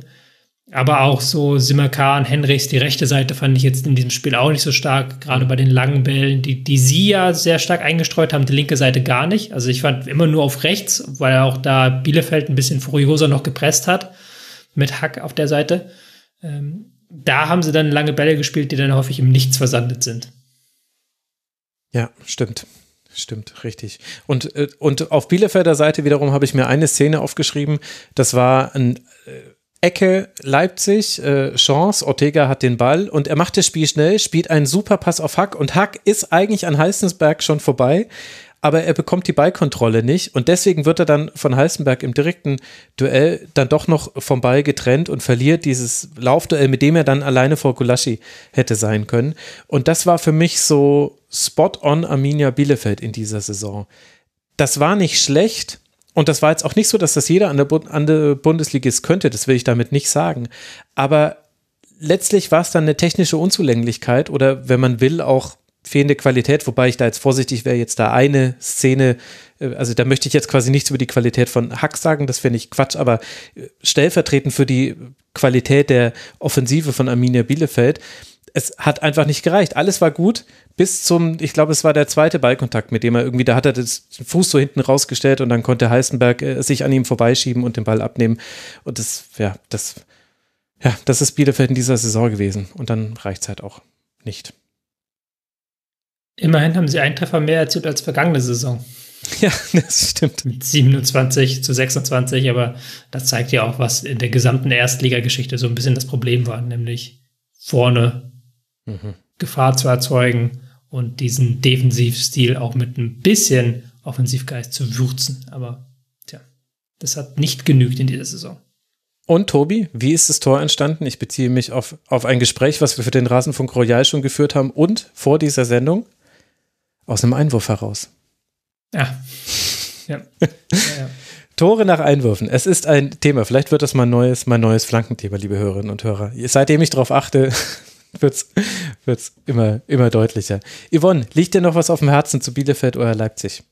Ja, mich würde ganz eigentlich interessieren, was ihr orakelt, wo es Ortega hinzieht. Boah, keine Ahnung. ich bin ehrlich gesagt in so Transfersachen immer null drin, weil es mich auch nicht so kickt. Also man, also Bayern wird es ja jetzt nicht sein, nachdem Ulreich da verlängert hat. Keine Ahnung. Tobi, hast du eine Idee? Nee, wir sind ja sowieso zwei eilige Zwillinge, die bei der Geburt getrennt wurden. Wir, weil wir, ich habe auch kein, gar kein Interesse so an Transfersachen. Ich kenne mich da auch null aus, muss ich gestehen. Also es ist wirklich sehr weit weg von mir. Ich habe jetzt gehört, Schalke hat es dementiert, was äh, nach meiner Erfahrung in 90 Prozent der Fällen heißt, dass da was dran ist an den Gerüchten. mal abwarten. Ja, es ist halt deswegen, also ich frage einfach deswegen, weil er ja nun wirklich ein sehr, sehr wichtiger Faktor für Bielefeld gewesen ist in der letzten Zeit. Und äh, interessant wird zu sehen, wie sich Bielefeld ohne ihn schlagen wird und ob er woanders tatsächlich auch so einschlägt wie eben in Bielefeld. Hm. Also ich bin jetzt nur mal die, die Tabelle durchgegangen nach Teams, wo ich glaube, er würde gut reinpassen und er könnte auch gebraucht werden das wird jetzt natürlich nicht so kommen, das ist jetzt ganz wilde Spekulation, aber ich würde total gern Union mit einem spielerisch starken Aufbautorhüter sehen und mal sehen, wie das dann Urs Fischer nutzt. Das fände ich total interessant. Stuttgart ist definitiv auch ein Thema, wo man das mal sehen könnte. Gut, Leverkusen, die sind zu stark, die brauchen das äh, tatsächlich nicht. Und Hertha ist natürlich auch ein Thema, wenn das, also jetzt, wie gesagt, das ist jetzt einfach nur, wenn ich mir, wenn ich mir mal so durchgucke, wer spielt welchen Fußball, wer könnte diese Art von Torhüter gebrauchen. Tatsächlich Union würde ich wahnsinnig gerne sehen. Ortega Union. Jetzt habe ich mir selber ein Gerücht geschaffen, das auf nichts basiert und habe total Bock, dass das kommt. Tja, super. Danke, Yvonne. Ja, gerne. Keine Sorge, irgendwer wird das aufgreifen und relativ schnell nach der Sendung als das Transfergerücht des Sommers ja, darstellen. Den werde ich auslachen oder diejenige. Ich bin sehr gespannt. Aber ich freue mich schon drauf. Also Arminia Bielefeld Rang 17, Leipzig Rang 4. Stimmt, ich habe vorhin noch gar nicht, bin ich auf unsere Tabellentipps eingegangen. Wahrscheinlich aus gutem Grund, um es mal so zu sagen. Leipzig hatten wir auf drei, Tobi und ich. Yvonne, du hattest sie als Meister. Das hast du damals aber auch ja sehr gut begründet, so wie ich damals Dortmund als Meister getippt habe. Wir, Ich- wo, ja, ich weiß gar nicht, ob ich es nur dir gegenüber begründet habe oder ob ich es tatsächlich auch in der Sendung begründet habe, weil das natürlich ein Tipp ist, der mir ziemlich viel nachher so in der restlichen Reihenfolge Ja. durcheinander gebracht hat. Aber es gibt ein schriftliches Beweisstück, das dass ich Leipzig nur als Meister getippt habe, weil das genau dann auf gar keinen Fall passieren wird. Ja, das stimmt. Das kann ich, äh, das kann ich bezeugen. Dieses Beweisstück habe ich gesehen. Immerhin lagen wir bei Bielefeld näher dran, war vielleicht auch einfacher. Ich hatte sie auf 17, Tobi auf 15, du und die HörerInnen hatten sie auf 17. Ich werde es jetzt, glaube ich, nicht bei jedem Team durchgehen, vielleicht bei denen, wo der Ausschlag ganz besonders krass war. Stuttgart habe ich dann natürlich vorhin noch vergessen. Die HörerInnen hatten Stuttgart auf 8 getippt, Yvonne auf 10, Tobi auf 13, ich auf 15. Also da hatten wir eine schöne Treppe. Ich kann mich auch sehr noch an viele Replies auf Twitter erinnern, die das gar nicht lustig fanden, dass ich Stuttgart so weit nach unten getippt hatte. War jetzt natürlich auch Zufall, dass es genauso gekommen ist. Das muss man dazu sagen. Diese Tabellentipps, das ist, ja, man, man, man plant mit, man plant mit Wolfsburg unter Marc van Bommel und sechs Wochen später denkt man sich, ja gut. Oder man denkt sich, ja, Hertha mit Dardai, der wird halt Dardai Fußball spielen lassen und dann ist aber Dardai weg. Also es ist schwierig.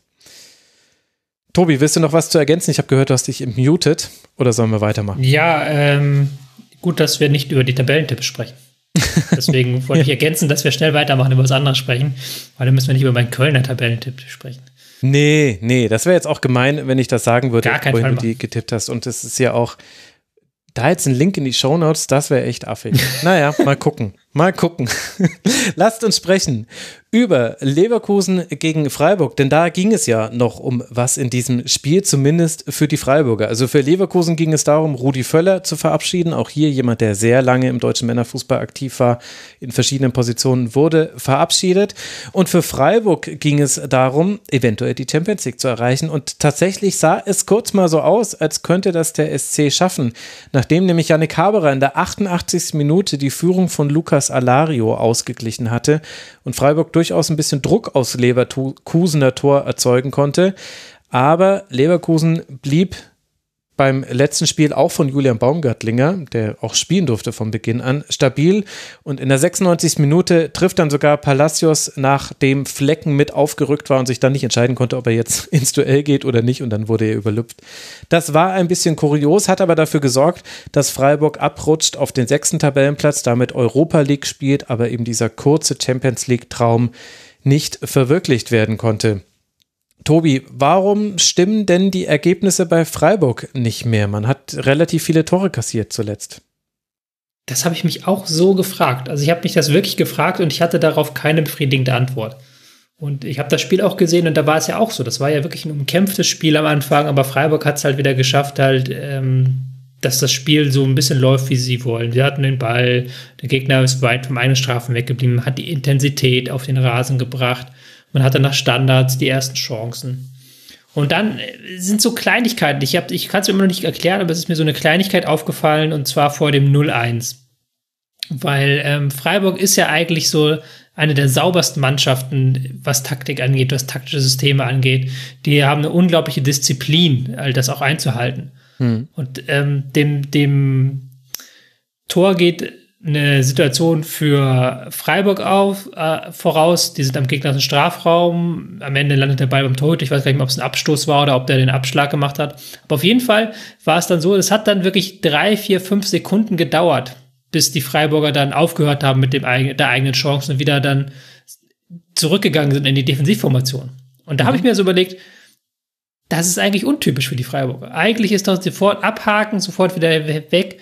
Und dann ist ja auch dieser lange Ball von Leverkusen entstanden, den, den sie dann nicht verteidigt bekommen haben, weil Leverkusen eben da schon drei, vier Spiele überspielt hatte. Und klar, dass der lange Ball dann zum Tor geführt hat, das ist dann wieder ein anderes Problem, das ist dann wieder individueller Fehler eher, würde ich sagen. Aber genau diese, diese Kleinigkeiten, die stimmen vielleicht nicht. Das ist jetzt eine, eine super simple und super blöde Erklärung.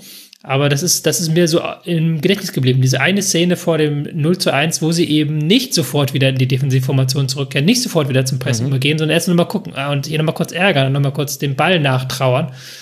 Das ist nicht Freiburg-like und da hatten sie in der vergangenen Woche vielleicht ein paar Szenen zu viel dieser Natur.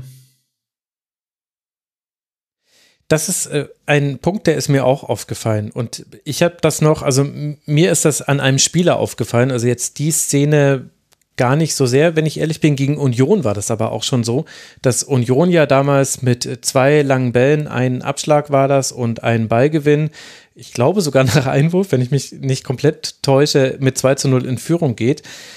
Und da war es jeweils so, dass ich das Gefühl hatte, Freiburg ist zu sehr involviert in das Spiel. Also Freiburg ist sonst immer so kühl und in der Partie ist es mir an Nico Schlotterbeck aufgefallen, wobei ich nicht weiß, ob ich ihm das ankreiden möchte. Also natürlich hat er auch seine, hat auch seine Aktien im 0 zu 1 mit drin. Allerdings muss man auch sagen, er hatte auch unglaubliche Defensivaktionen, inklusive eines äh, abgefangenen klaren Gegentreffers zum Beispiel, den er gerade noch abgrätscht. Also er hatte genügend positive Aktionen und er hatte die aber auch offensiv.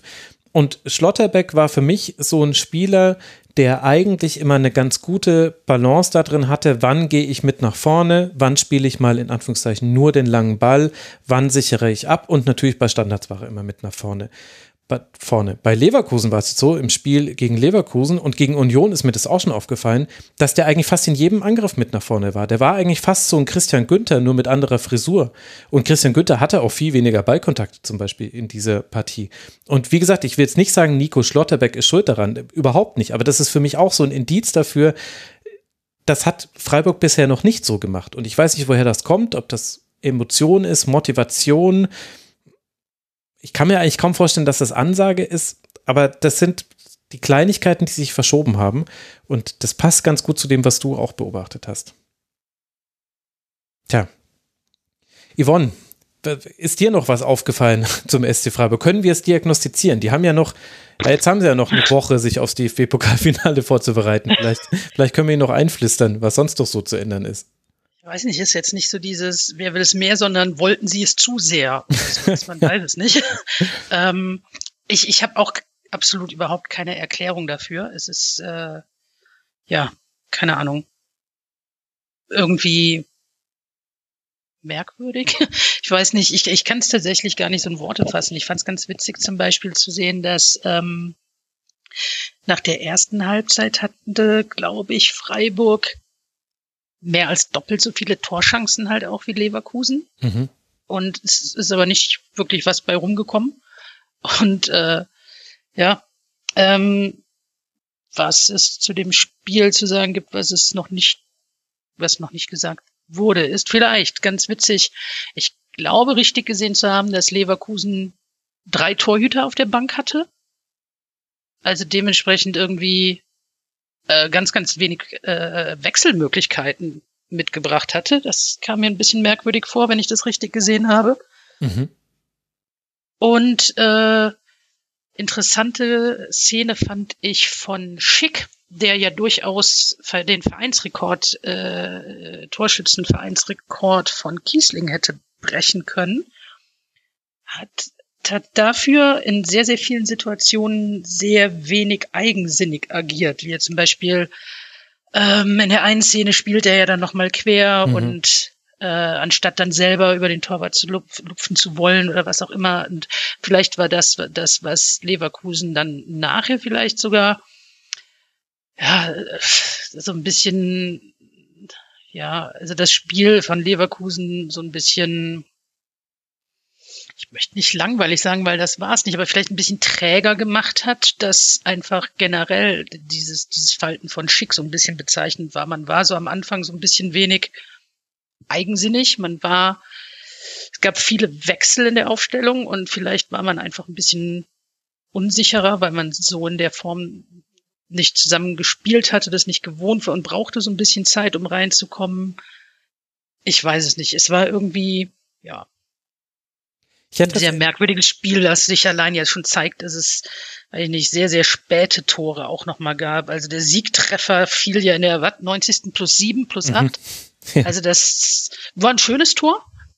Definitiv.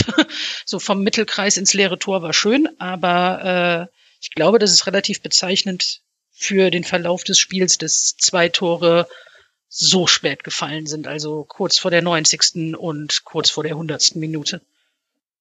Ich möchte dir in einem Punkt widersprechen.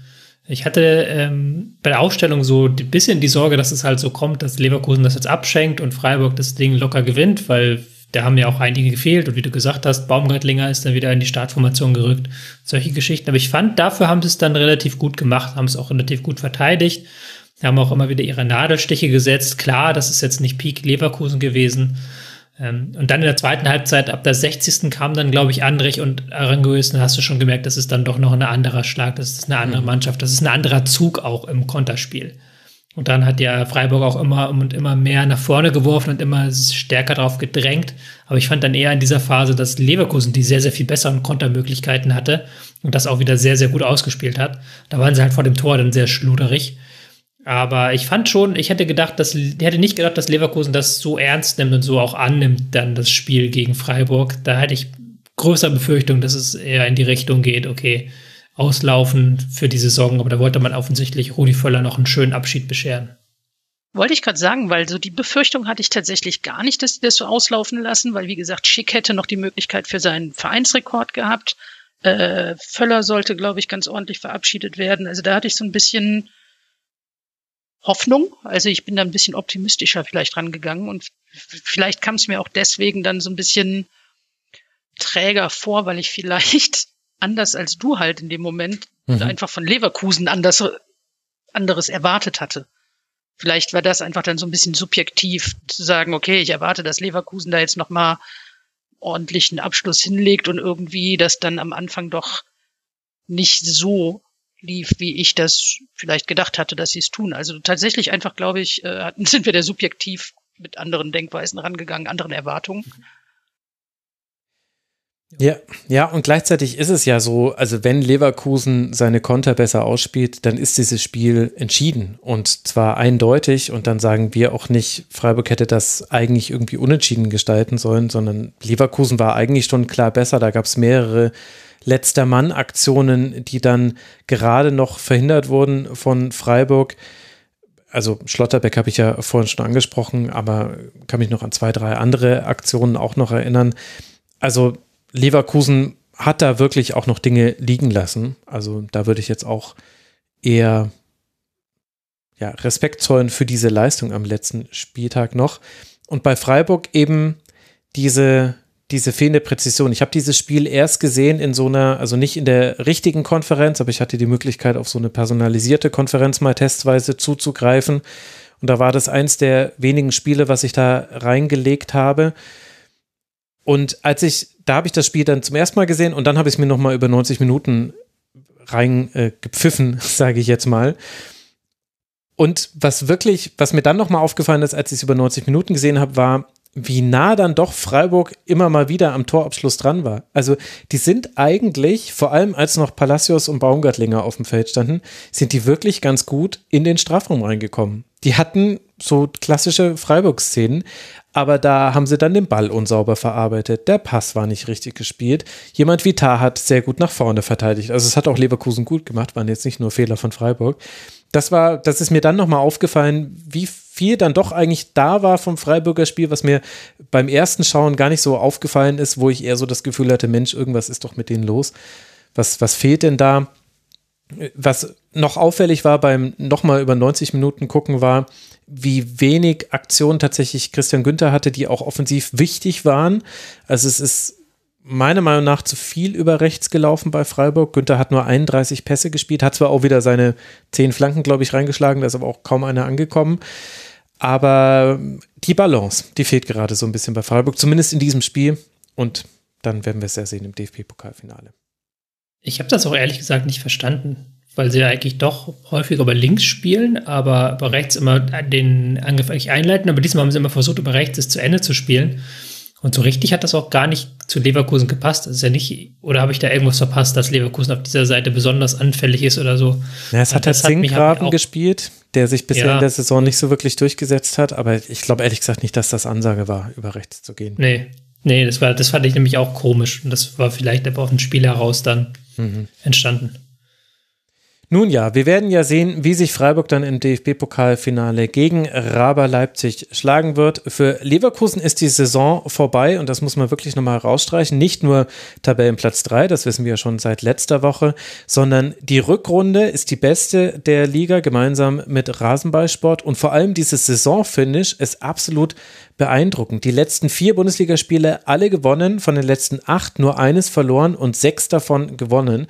Also Leverkusen ist durchgerauscht durch dieses Saisonfinale, ohne dass das so wirklich aufgefallen wäre. Zumindest ist es so mein subjektiver Eindruck, wenn ich mir die Sportmedien so angucke. Liegt vielleicht natürlich auch an der Entstehung des einen oder anderen Sieges, war jetzt nicht alles eine, eine Gala, die man zu fünf zu null irgendwie abgezogen hat in jeder Partie. Aber in Summe ein sehr, sehr beeindruckendes Finish, wenn man auch sich anguckt, diese, diese Siegesserie, sie startet nach dem 0 zu 1 und dem Auszuscheiden zu Hause gegen Atalanta in der Europa League. Also wirklich Respekt, Leverkusen. Rang 3 gesichert, Freiburg Rang 6, also Europa League und jetzt dann noch das DFB-Pokalfinale vor der Brust. Da geht doch noch ein bisschen was bei den Freiburgern. Und so einiges ging auch beim ersten FC Union. Der beendet nämlich seine Saison auf Platz 5 und das nach einem intensiven Spiel gegen den VfL Bochum. Prömel in der fünften, Avonie in der 25. Minute. Die beiden treffen per Strafstoß und sorgen schon früh für eine Führung, die allerdings Zoller und Löwen in der 55. und 79. ausgleichen können. Aber in der Minute 88 kann Avonie zum zweiten Mal treffen und auf 3 zu 2 stellen. Und so gewinnt Union dieses Spiel gegen den VfL Bochum. Tobi, wie haben dir beide Teams gefallen? Ähm, aus Union-Sicht fand ich, war es ein sehr typisches Union-Spiel. Sie haben sich in einem 5-3-2 aufgereiht. Sie hatten eine relativ gute Kombination zu Beginn über Becker und Avonie, wobei Becker dann ja relativ früh raus musste. Aber sie sind ja auch dann sehr, sehr früh in Führung gegangen mit dem 2 zu 0 im Rücken, konnten sie dann ihren typischen Spielstil durchziehen, halt auch dem Gegner mal den Ball überlassen, sehr viel auf Kompaktheit setzen, in der Hoffnung, dass man diesen einen Umschaltmoment bekommt, wo man dann auf die Flügel rausspielen kann. Das haben sie schon gemacht, wie immer, das war sehr clever. Mhm. Ähm, ich finde aber die viel interessantere Geschichte ist ironischerweise Bochum bei diesem Spiel weil Bochum so ähm, verletzungsgeplagt da antreten muss in diesem Spiel, dass sie mit einer völlig neu zusammengewürfelten Abwehrkette gespielt haben. ja. Weil sie einfach überhaupt keine Innenverteidiger mehr hatten, also wirklich gar keine. Bella Kotschap war der einzige. Und das fand ich dann super interessant, dass dann ähm, Thomas Reis gesagt hat, okay, wir haben keine Innenverteidiger, stelle ich mal drei davon auf.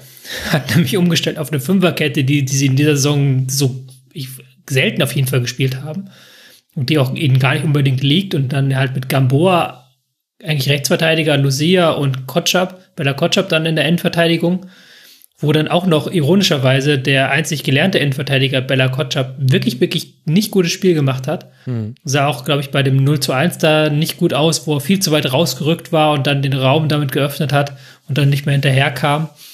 Ähm, er hat dann auch, wurde dann auch ausgewechselt und das, obwohl man gar keine Innenverteidiger eigentlich mehr auf dem Feld hatte, sodass am Ende die Innenverteidigung, die Dreierkette bestand aus Gamboa, Lucia und Soares.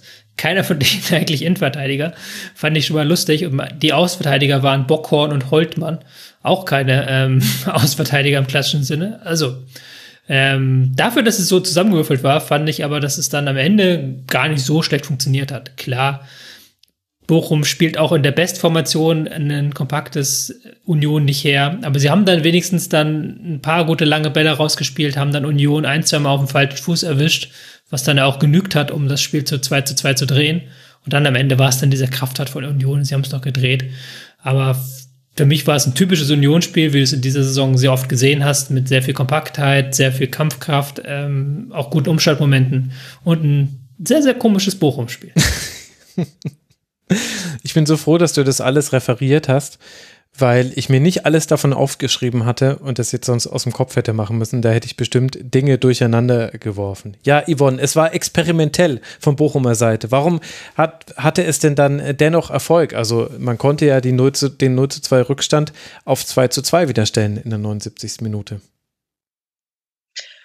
Ähm, unter anderem hat äh, ist durchaus geholfen, dass sehr, sehr viel Platz für die Spieler immer wieder gewesen ist, sowohl für die von Union als auch für die von Bochum und mhm. somit bei den, bei der ein oder anderen Torschance wirklich dann der Torschütze einfach, weiß ich nicht, der hätte, glaube ich, da sich noch ein Teekränzchen halten können, weil er so viel Platz hatte. Und das war aber komischerweise halt von beiden Seiten so gehandhabt. Also sowohl Zoller hatte unfassbar viel Platz, als auch Prömel, der unfassbar viel Platz hatte beim, äh, also bei der sehr, sehr frühen Führung von Union, muss man ja sagen, fünfte Minute.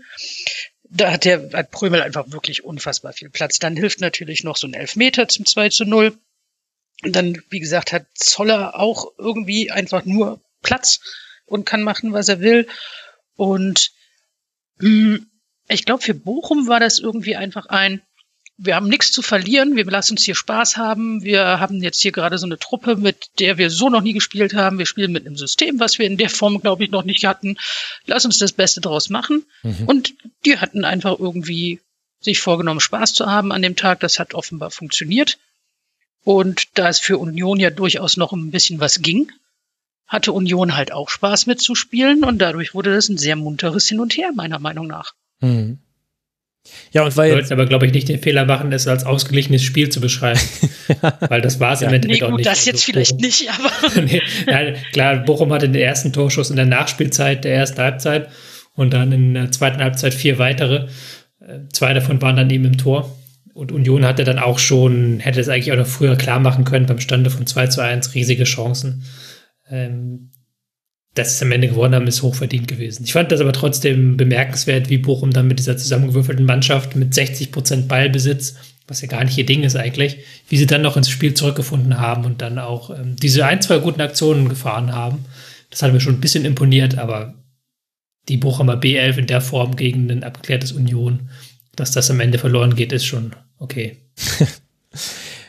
Ja, also aus Bochumer Sicht, bevor ich gleich auch noch gerne was über Union sagen würde, hat mich gefreut, dass Simon Zoller wieder getroffen hat. Äh, ich finde, das war so die schöne Geschichte von Bochum, neben den kuriosen Geschichten, die dieses Spiel geschrieben hat. Am 12. September letztes Jahr hat er zuletzt getroffen beim 1 zu 3 zu Hause gegen Hertha und jetzt eben wieder. Das fand ich war eine schöne Geschichte. Und bei Union, ja, genau, also das, das, was du sagst, Tobi, klare Überlegenheit, deutliche Chancen, auch so die, die Namen, die jetzt zuletzt wichtig waren, waren auch in diesem Spiel wieder wichtig. Also Prömel, das ist ja, das ist ja einfach unfassbar.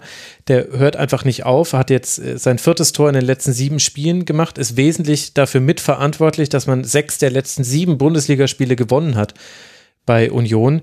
Avoni hat jetzt auch sechs Tore aus den letzten elf Spielen, war in dem Spiel gar nicht der entscheidende Mann, aber irgendwie dann doch, weil er das 3 äh, zu 2 macht.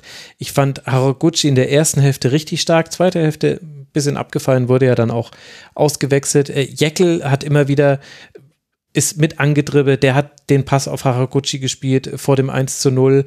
Also da gab es wieder so viele Namen, die interessant waren bei Union und das ist für mich auch stellvertretend für dieses Team, dass es eben einfach viele Namen sind. Und Becker muss verletzt raus. Dann kommt Michel rein. Der ist dann gelb-rot gefährdet. Da muss der auch wieder raus.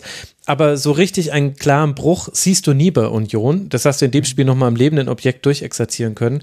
Und das ist schon wirklich eine Qualität. Da wüsste ich jetzt gar nicht, wie viele andere Mannschaften die noch haben in der ersten. Ich wollte gerade sagen, das ist, glaube ich, glaube ich, aus Unionssicht ist das die gesamte Saison in so ein Spiel destilliert. Mhm. Weil du hast einerseits diese, diese guten Offensivplan am Anfang. Du hast die 2-0-Führung, du hast dann dieses ultrakompakte Zurückziehen, was ja auch Union auszeichnet. Dass sie dann selbst zu Hause gegen einen Aufsteiger wie Bochum, der da wirklich mit einer äh, improvisierten Dreierkette antritt, dass sie selbst gegen den sagen, nee, jetzt, jetzt macht ihr mal und wir gehen hier auf Kompaktheit und wir müssen jetzt hier nicht das 3-0 erziehen. Wir gucken, dass wir den Konter zum 3-0 fahren. Und das ist ja auch Union. Und dann eben diese Tiefe im Kader, du hast es gerade angesprochen, für das, für das Spielsystem ist es ja auch völlig unerheblich defensiv, wer da auf dem Rasen steht. Offensiv gibt es dann vielleicht mal mit einem Micha und Vogelsammer ein anderes Anspielen, mehr hohe Bälle nach vorne als mit einem Becker Avonie. Aber für das defensive Stabilität ist es ja völlig unerheblich, weil die alle das machen. Die machen alle die Wege, die sind da alle fleißig unterwegs. Und das hast du in diesem Spiel nochmal gesehen. Und dann aber auch dieser Wille, also dieses Zurückkommen, was ja auch so ein bisschen für die Union-Saison steht, dass sie ja auch wieder zurückgekommen sind in der Rückrunde, nachdem sie so einen Hänger hatten und sich jetzt dieses 3 zu 2 dann am Ende noch richtig, richtig erzwungen haben, also richtig reingewürgt haben, kann man fast sagen. Weil das war nicht der schönste Angriff, den Union da gefahren hat in dem Spiel, aber am Ende ist es trotzdem Tor geworden. Mhm. Aber ist es nicht wunderschön, wie wir uns alle drei, glaube ich, einig waren zu äh, bei der Saisonvorschau so, ach nee, so, noch so eine, Uni, äh, so eine Saison, das macht Union nicht. und äh, dann noch so, ah ja, mit Kruse weg und so, das wird jetzt ganz, ganz schwierig. Und irgendwie haben sie es trotzdem über diese Einheit, die sie halt sind, dann doch wieder geschafft. Das finde ich schon sehr beeindruckend. Mhm. Stimmt, Union war eins der Teams, bei dem lagen wir alle, aber auch ihr, liebe Hörerinnen und Hörer, ihr sitzt da mit im Boot, also zumindest die, die ihren Tabellentipp abgegeben haben, da lagen wir alle daneben. Ich hatte sie auf 13, ihr beiden auf 11, die HörerInnen auf 12. Bochum hatten wir übrigens unisono, also alle vier Parteien jetzt auf Rang 16. Auch da haben wir, lagen wir noch äh, unter dem, was tatsächlich bei rausgekommen ist. Ja, stimmt. Und gerade den Kruse-Wechsel, ich meine, den wussten wir logischerweise zur Saisonvorschau noch nicht, aber das wirkte ja schon so wie ein Knackpunkt in der Saison. Und auch wenn Urs Fischer damals immer behauptet hat, nein, das ist nicht so wichtig, jetzt hört auf, das die ganze Zeit zum Thema zu machen, hatte man das Gefühl, ja, du sagst es genau deshalb, weil es wichtig ist und du wirst es ja, gibst doch endlich zu, Urs, dass er dir auch fehlt. und tatsächlich muss man im Nachhinein sagen, ja, nee, war, hatte er, hatte er mal wieder recht, der Urs Fischer. Faszinierend. Nur der einzige Makel aus Unioner Sicht, das 1 zu 2 bei Rasenballsport Leipzig im DFB-Pokal. Deshalb ist diese Saison jetzt schon vorbei, aber das Gute, was man daran sehen kann, ist, man konnte jetzt schon feiern. Man hat das auch ausgiebig getan. Rang 5 für Union mit 57 Punkten. Absolut fantastische Spielzeit. Aber das haben wir ja alle schon mitbekommen und dann passt ja dieses 3 zu 2, wie besprochen, auch sehr gut mit dazu. Dann stellt sich die Frage, wie gut das nächste Spiel zu den beiden, also das Ergebnis des nächsten Spieles zu den beiden Teams passt, über die wir jetzt sprechen wollen. Und dann kommt noch irgendwie was mit dazu. Also, worüber spreche ich eigentlich? Eigentlich hätten wir man nach dem Spiel über ein 5 zu 1 von Gladbach gegen Hoffenheim reden können. Tatsächlich haben aber dann eigentlich fast alle über Adi Hütter gesprochen, denn der hat nach Abpfiff am Mikrofon von Sky seinen Abschied bekannt gegeben. Und das war dann das Hauptthema zu diesem zu dieser Partie. Dabei war es endlich mal eine versöhnliche Begegnung, aus Sicht der Gladbacher zumindest persönlich. Zwar trifft Kramaric in der dritten Minute zu Hoffenheimer Führung, ab dann profitieren aber nur noch die Gladbacher von Fehlern des Gegners. Lars Stindl, Alassane Plea, Jonas Hoffmann, Breel Embolo und dann noch einmal Hoffmann treffen für einen klaren 5 zu 1 Sieg. Yvonne, bevor wir jetzt gleich auch noch über Adi Hütter sprechen müssen, lass mal kurz bei dieser Partie bleiben. Was war denn das für ein Spiel? Wie komisch auf einer Skala von 1 bis Borussia Mönchengladbach war, war diese Begegnung? äh, das war ja sehr Borussia Mönchengladbach. Ähm, du liegst halt erstmal sehr, sehr früh zurück. Da war eigentlich schon so, oh ja, alles klar, super. Also das gibt schon keinen mehr. Also der erste Gedanke, erfahrungsgemäß so Gladbach nach Rückstand kann, kann aber meistens auch eher nicht in dieser Saison. Und dann hätte ja auch Hoffenheim durchaus noch mehr machen können. Mhm. Und dann irgendwie passierte mit Hoffenheim das, was zuletzt eher meistens mit Gladbach passiert ist. Man bricht komplett zusammen nach Führung. Und äh, das hat in dem Fall dann überraschenderweise mal Gladbach für sich nutzen können. Gut, der ähm, der Elfmeter zum 2 zu 1, der war durchaus kurios. also für diejenigen, die es nicht gesehen haben, Kevin Vogt will einen Ball aus dem Strafraum schlagen, aber da war dann nicht mehr dabei, sondern Breel Embolo. Und dann hat er den aus dem Strafraum geschlagen, also gefühlt. Also klarer Deswegen Strafstoß, aber auch klarer individueller Aussetzer. Ja, weil er hat auch gar nicht auf Breel Embolo geguckt. Er hat geguckt, wo er den Ball hinspielen möchte und dann war der Ball halt weg. Aber gut, und danach ist dann irgendwie wirklich bei Hoffenheim alles zusammengebrochen. Gladbach spielte komplett befreit auf. Da gab's sehr, sehr schöne Spielzüge. Da wurde sich in das Spiel reingeworfen. Es wurde, es wurde, es gab Umschaltspiel, es gab äh, Kampf, also Kampfszenen klingt immer ein bisschen böse, so meine ich das nicht. Also, sondern so, man hatte das Gefühl, hey, Gladbach hat da richtig Bock, noch was zu machen. Und ich habe mich die ganze Zeit gefragt, so, okay, und warum erst jetzt? Meint ihr nicht, ihr fangt hm. ein bisschen spät in der Saison an, Fußball zu spielen? Ähm, es, es gab ja tatsächlich äh, böse Zungen, die behauptet haben, sie haben deswegen so befreit aufgespielt, weil äh, sie über die Hütter-Geschichte schon informiert waren, was ja nachher widerlegt wurde. Also das äh, ist ja sehr, sehr kurzfristig auch erst. Also ich, die, die, die Entscheidung, dass Hütter nicht mit in die nächste Saison geht als Gladbach-Trainer, ist ja samstags äh, abends, äh, freitagsabends erst gefallen. Mhm. Also sehr, sehr kurzfristig. Ist jetzt die Frage, ja, ähm, Hütter selbst sagte, er hat das nach Abpfiff der Mannschaft mitgeteilt. Also im Grunde haben sie es wohl vor dem Spiel nicht gewusst. Man weiß es nicht, aber ich finde es schon böse Zungen, die behaupten, dass das daran lag. Aber es war wirklich irgendwie so, man hatte das Gefühl, dass die Gladbacher Köpfe ein bisschen freier geworden sind, dass dieser Druck, der die ganze Zeit irgendwie von außen entstanden ist, den sie selbst sich auferlegt haben, irgendwie immer wieder aus den Köpfen dann verschwunden ist, als sie gemerkt haben, oh, das funktioniert ja hier ganz gut. Und ähm, jetzt hatten sie natürlich auch, muss man sagen, das Glück, dass äh, Hoffenheim sehr unsauber im eigenen Aufbauspiel agiert hat, wo man dann natürlich ähm, aus einem äh, Fehler, den sie da gemacht hatten, konnte man ja dann, also den hat Stindel ja dann auch genutzt und daraus ein Tor gemacht. Und ja, es ist eigentlich dafür, dass es in diesem Spiel um nichts mehr ging, ist sehr, sehr viel passiert. Ja. Und im Grunde, ich glaube, die Hoffenheim-Fans, die fragen sich, wie das eigentlich passieren konnte, dass man vor kurzem irgendwann mal noch die Champions League-Teilnahme so knapp vor Augen hatte. Man und lag dann schon auf alles den Bach runterging. Mhm. und äh, ja, es gab halt unheimlich schöne Szenen als Gladbach-Fan, als, als Patrick Herrmann eingewechselt wurde, der jetzt auch kurzem erst seinen Vertrag noch, noch mal verlängert hat, worauf alle gehofft hatten. Als Ginter eingewechselt wurde, gab es nicht ganz so große Begeisterungsstürme bei den Fans. Aber ähm, ja, wie gesagt, dafür, dass es um nichts ging eigentlich mehr, war es, ist viel passiert. Das kann man wohl sagen. Man darf, glaube ich, auch nicht vergessen, einfach, dass Hoffenheim irgendwann komplett auseinandergebrochen ist. Also ähm, ich fand, irgendwann haben die ja völlig eingestellt, Gladbacher Konter zu verteidigen und haben auch völlig eingestellt, irgendwie in irgendeiner Form ein sinnvolles Gegenpressing zu haben ich weiß gar nicht, ob es das dritte oder vierte Tor war, da stürzen sich irgendwie drei Hoffenheimer auf den Ball und dahinter ist dann eine riesige Lücke und dann gehen sie aber auch nicht wieder zurück, um dann die Lücke irgendwie im Nachhinein zu schließen. Also Hoffenheim ist da schon im Verlauf der Partie komplett in die Einzelteile zerbrochen.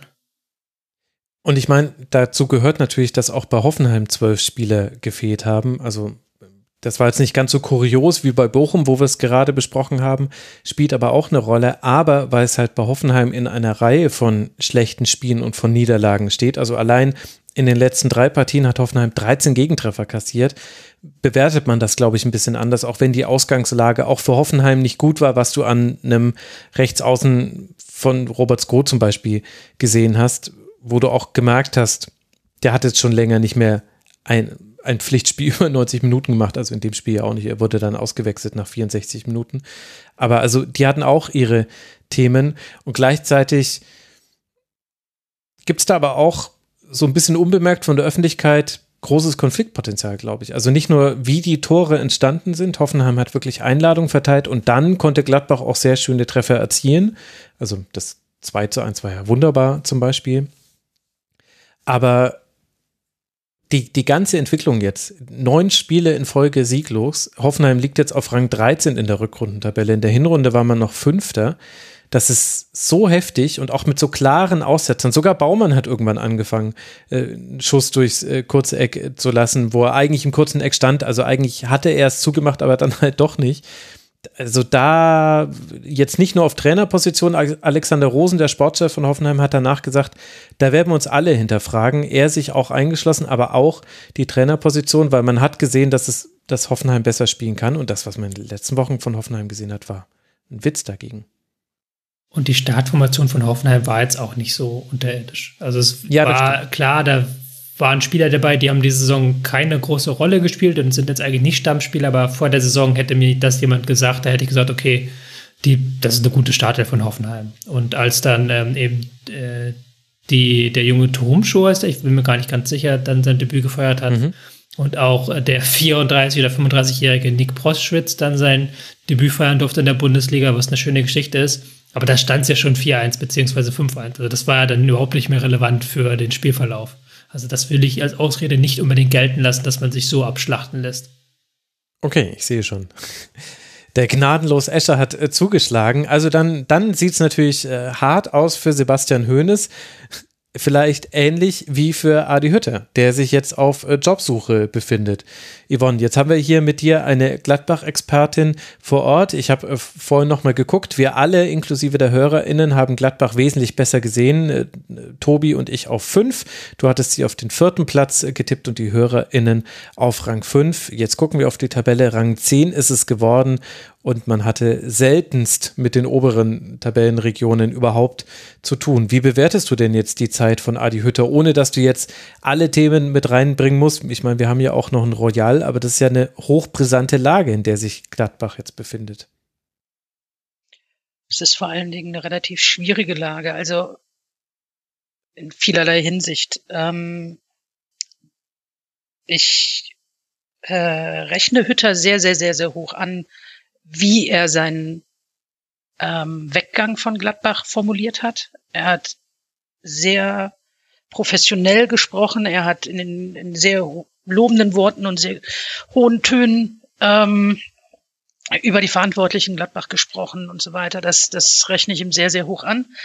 Er war auch sehr ehrlich bei der Frage, ähm, es gab halt eine komplett andere äh, Hoffnung oder Planung, die man in Gladbach hatte. Das äh, Eberl hatte sich vieles anders vorgestellt und hat mit dem, was er sich vorgestellt hat, auch ähm, mit Hütter gesprochen und hat die Pläne vorgestellt und gesagt, Adi, mit dir möchten wir dies erreichen und wir geben dir dies und jenes und den und den Spieler und das ist das, was wir wollen und ähm, Hütter sagte auch jetzt im letzten Interview, dass wenn er damals gewusst hätte, dass das alles so nicht eintrifft, dann wäre er höchstwahrscheinlich nicht nach Gladbach gekommen. Dass man dafür jetzt nicht zwangsläufig, dass das so alles nicht eingetroffen ist, oder vieles nicht eingetroffen ist, dass man da jetzt nicht Max Eberl nur die Schuld geben kann oder Hütter nur die Schuld geben kann. Da ist sehr, sehr, sehr viel ähm, finanziell bedingt durch diese Corona-Geschichte. Gladbach hat sehr, sehr hohe Verluste gemacht. Also Gladbach hat ein Defizit, von 40 Millionen circa in der Corona-Zeit hm. ähm, eingefahren. Und ja, das, das, auch das hat Hütter aber auch nochmal hervorgehoben, dass es da keine Schuld irgendwie in der Sinne, in dem Sinne gibt und er nicht nachtreten möchte oder sonst was, sondern dass halt verschiedene Faktoren eine, Reihe, eine Rolle gespielt haben. Und natürlich spielt dann, kommt dann noch dazu, oder spielt dann da noch mit rein, dass, dass Hütter gerade am Anfang, also er hat die Mannschaft schon nicht im besten Zustand übernommen. Er konnte sehr häufig nicht mit der kompletten Mannschaft trainieren. Es gab immer wieder Ausfälle, es gab immer wieder Verletzungen, äh, Covid-Infektionen. Ähm, Spieler waren auf irgendwelchen Nationalmannschaftstrips unterwegs und da fehlten also dann diverse ja, Abläufe, die man normalerweise im Training halt äh, einstudieren würde. Das war schon fast, also sehr häufig am Anfang gerade nicht möglich, wo es wirklich gebraucht worden wäre, weil die Mannschaft halt nicht in gutem Zustand war. Und dann ist es natürlich ein Faktor, dass äh, Teile der Mannschaft, also die Mannschaft stand nicht zu 100 Prozent von Anfang an bis Ende hinter dem Trainer, hinter Hütter. Und das hat man bei dem einen oder anderen Spieler durchaus im Saisonverlauf natürlich auch gemerkt.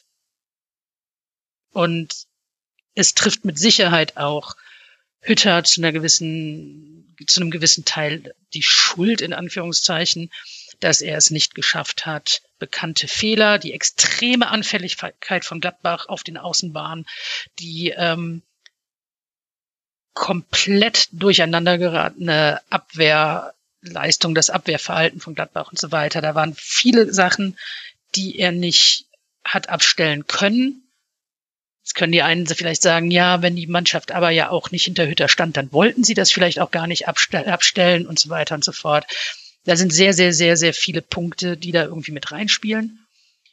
Ich hätte Hütter wirklich gegönnt, dass er in der guten Vorbereitung in eine neue Saison starten kann mit einer Mannschaft, die hinter ihm steht, weil ja doch der ein oder andere gehen wird und mit Sicherheit damit auch der ein oder andere, der halt nicht hinter ihm stand, nicht mehr im Team sein wird. Und ich hätte gerne gesehen, wie das dann funktioniert, weil ich der festen Überzeugung bin, dass es zu einer anderen Zeit unter anderen Umständen wirklich gut hätte funktionieren können. Das ist aber falsche Zeit, falscher Ort, sagt man da vielleicht am besten, für alle Beteiligten gewesen ist.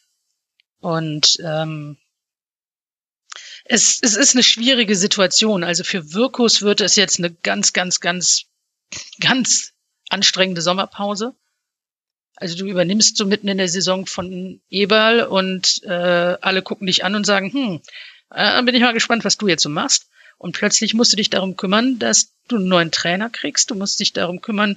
Es kann sein, dass alle drei Stürmer, Tyram, Player, Embolo, dass die im Sommer gehen. Es kann sein, dass alle drei bleiben. Es kann sein, dass dir das halbe Team auseinanderbricht. Es kann sein, dass du keinen so verkauft bekommst, wie du es gerne hättest, vom Wert her. Du musst darauf achten, was kaufst du ein, weil du einfach die, die finanziellen Mittel nicht mehr hast. Du musst aber auch aufpassen, dass du ein gewisses Gleichgewicht im Team behältst, weil kannst jetzt nicht nur mit den, in Anführungszeichen, Alten, also Stindel, Hermann und so weiter, in die neue Saison gehen. Du kannst aber auch nicht nur mit den 18 bis 22-Jährigen in eine neue Saison gehen. Und das wird sehr interessant zu sehen, wie das, ja, wie Gladbach das handhaben wird, wie man da rangeht. Und ähm, es wurde seitens Gladbach schon mitgeteilt, dass der neue Trainer nicht innerhalb der nächsten zwei, drei Tage vorgestellt werden wird, dass man da so ein gesundes Maß an Geduld brauchen wird, was auch immer ein gesundes Maß an Geduld sein wird. Ähm, aber wichtig ist, glaube ich, dass es wirklich hundertprozentig diesmal mit dem Trainer wirklich in diese Kaderplanung geht und keine Versprechen gemacht werden, von, die man vielleicht nicht einhalten kann und dass man einen Trainer hat, dem das auch bewusst ist, dass er in Gladbach ein ganz großes Stück Arbeit vor sich haben wird, um da wieder Stabilität reinzubekommen mhm. und da auch vieles wieder aufzubauen und im Zweifelsfall mit sehr, sehr vielen jungen Talenten aufbauen muss. Es sind natürlich Namen gefallen. Und ich bin gespannt, wer es tatsächlich werden wird. Würdest du dir wünschen, dass dein Twitter-Handle Polyvalenz wieder mehr Aktualität bekommt durch eine Rückkehr von Lucien Favre? Ich, puh, ich finde, dass Lucien Favre ein sehr, äh, um es mit seinen Worten zu sagen, sehr, sehr schweres Thema ist. Er hat unfassbar viel in, in Gladbach erreicht, mit Gladbach erreicht. Er hat Gladbach schon mal wirklich von ganz unten nach recht weit oben aufgebaut. Meiner Meinung nach hat er immer noch die Möglichkeit, jeden einzelnen Spieler zu verbessern. Ich bin mir nicht sicher, es heißt seitens diverser Journalisten immer wieder, ja, Favre kennt Gladbach, Favre weiß, wie Gladbach funktioniert. Ja, in Favre kennt Gladbach von vor zehn Jahren. In dieser Zeit hat sich, oder nicht ganz zehn Jahren, aber in dieser Zeit, wo Favre halt weg ist, hat sich in Gladbach sehr, sehr viel geändert. Mhm. Und es wäre also auch für, Glad für Favre natürlich eine komplett neue Situation, in die er reinkommt. Komplett anderes Umfeld, eine andere Mannschaft, eine komplett andere Erwartungshaltung, die man natürlich irgendwie jetzt auch hat. Als Favre da war, war das wirklich so Relegation, international Champions League, wow. Und jetzt hast du halt die Fans da sitzen, die sagen, gut, wenn Favre wieder kommt, also unter Champions League werden wir schon ein bisschen enttäuscht, weil das hat er ja schon mal gemacht. Hm. Dass er durchaus die Abwehr stabilisieren kann, das hat er ja beim BVB auch schon gezeigt. Das funktioniert immer noch. Das ist ein wichtiger Punkt. Also das muss in Gladbach auf jeden Fall angepackt werden.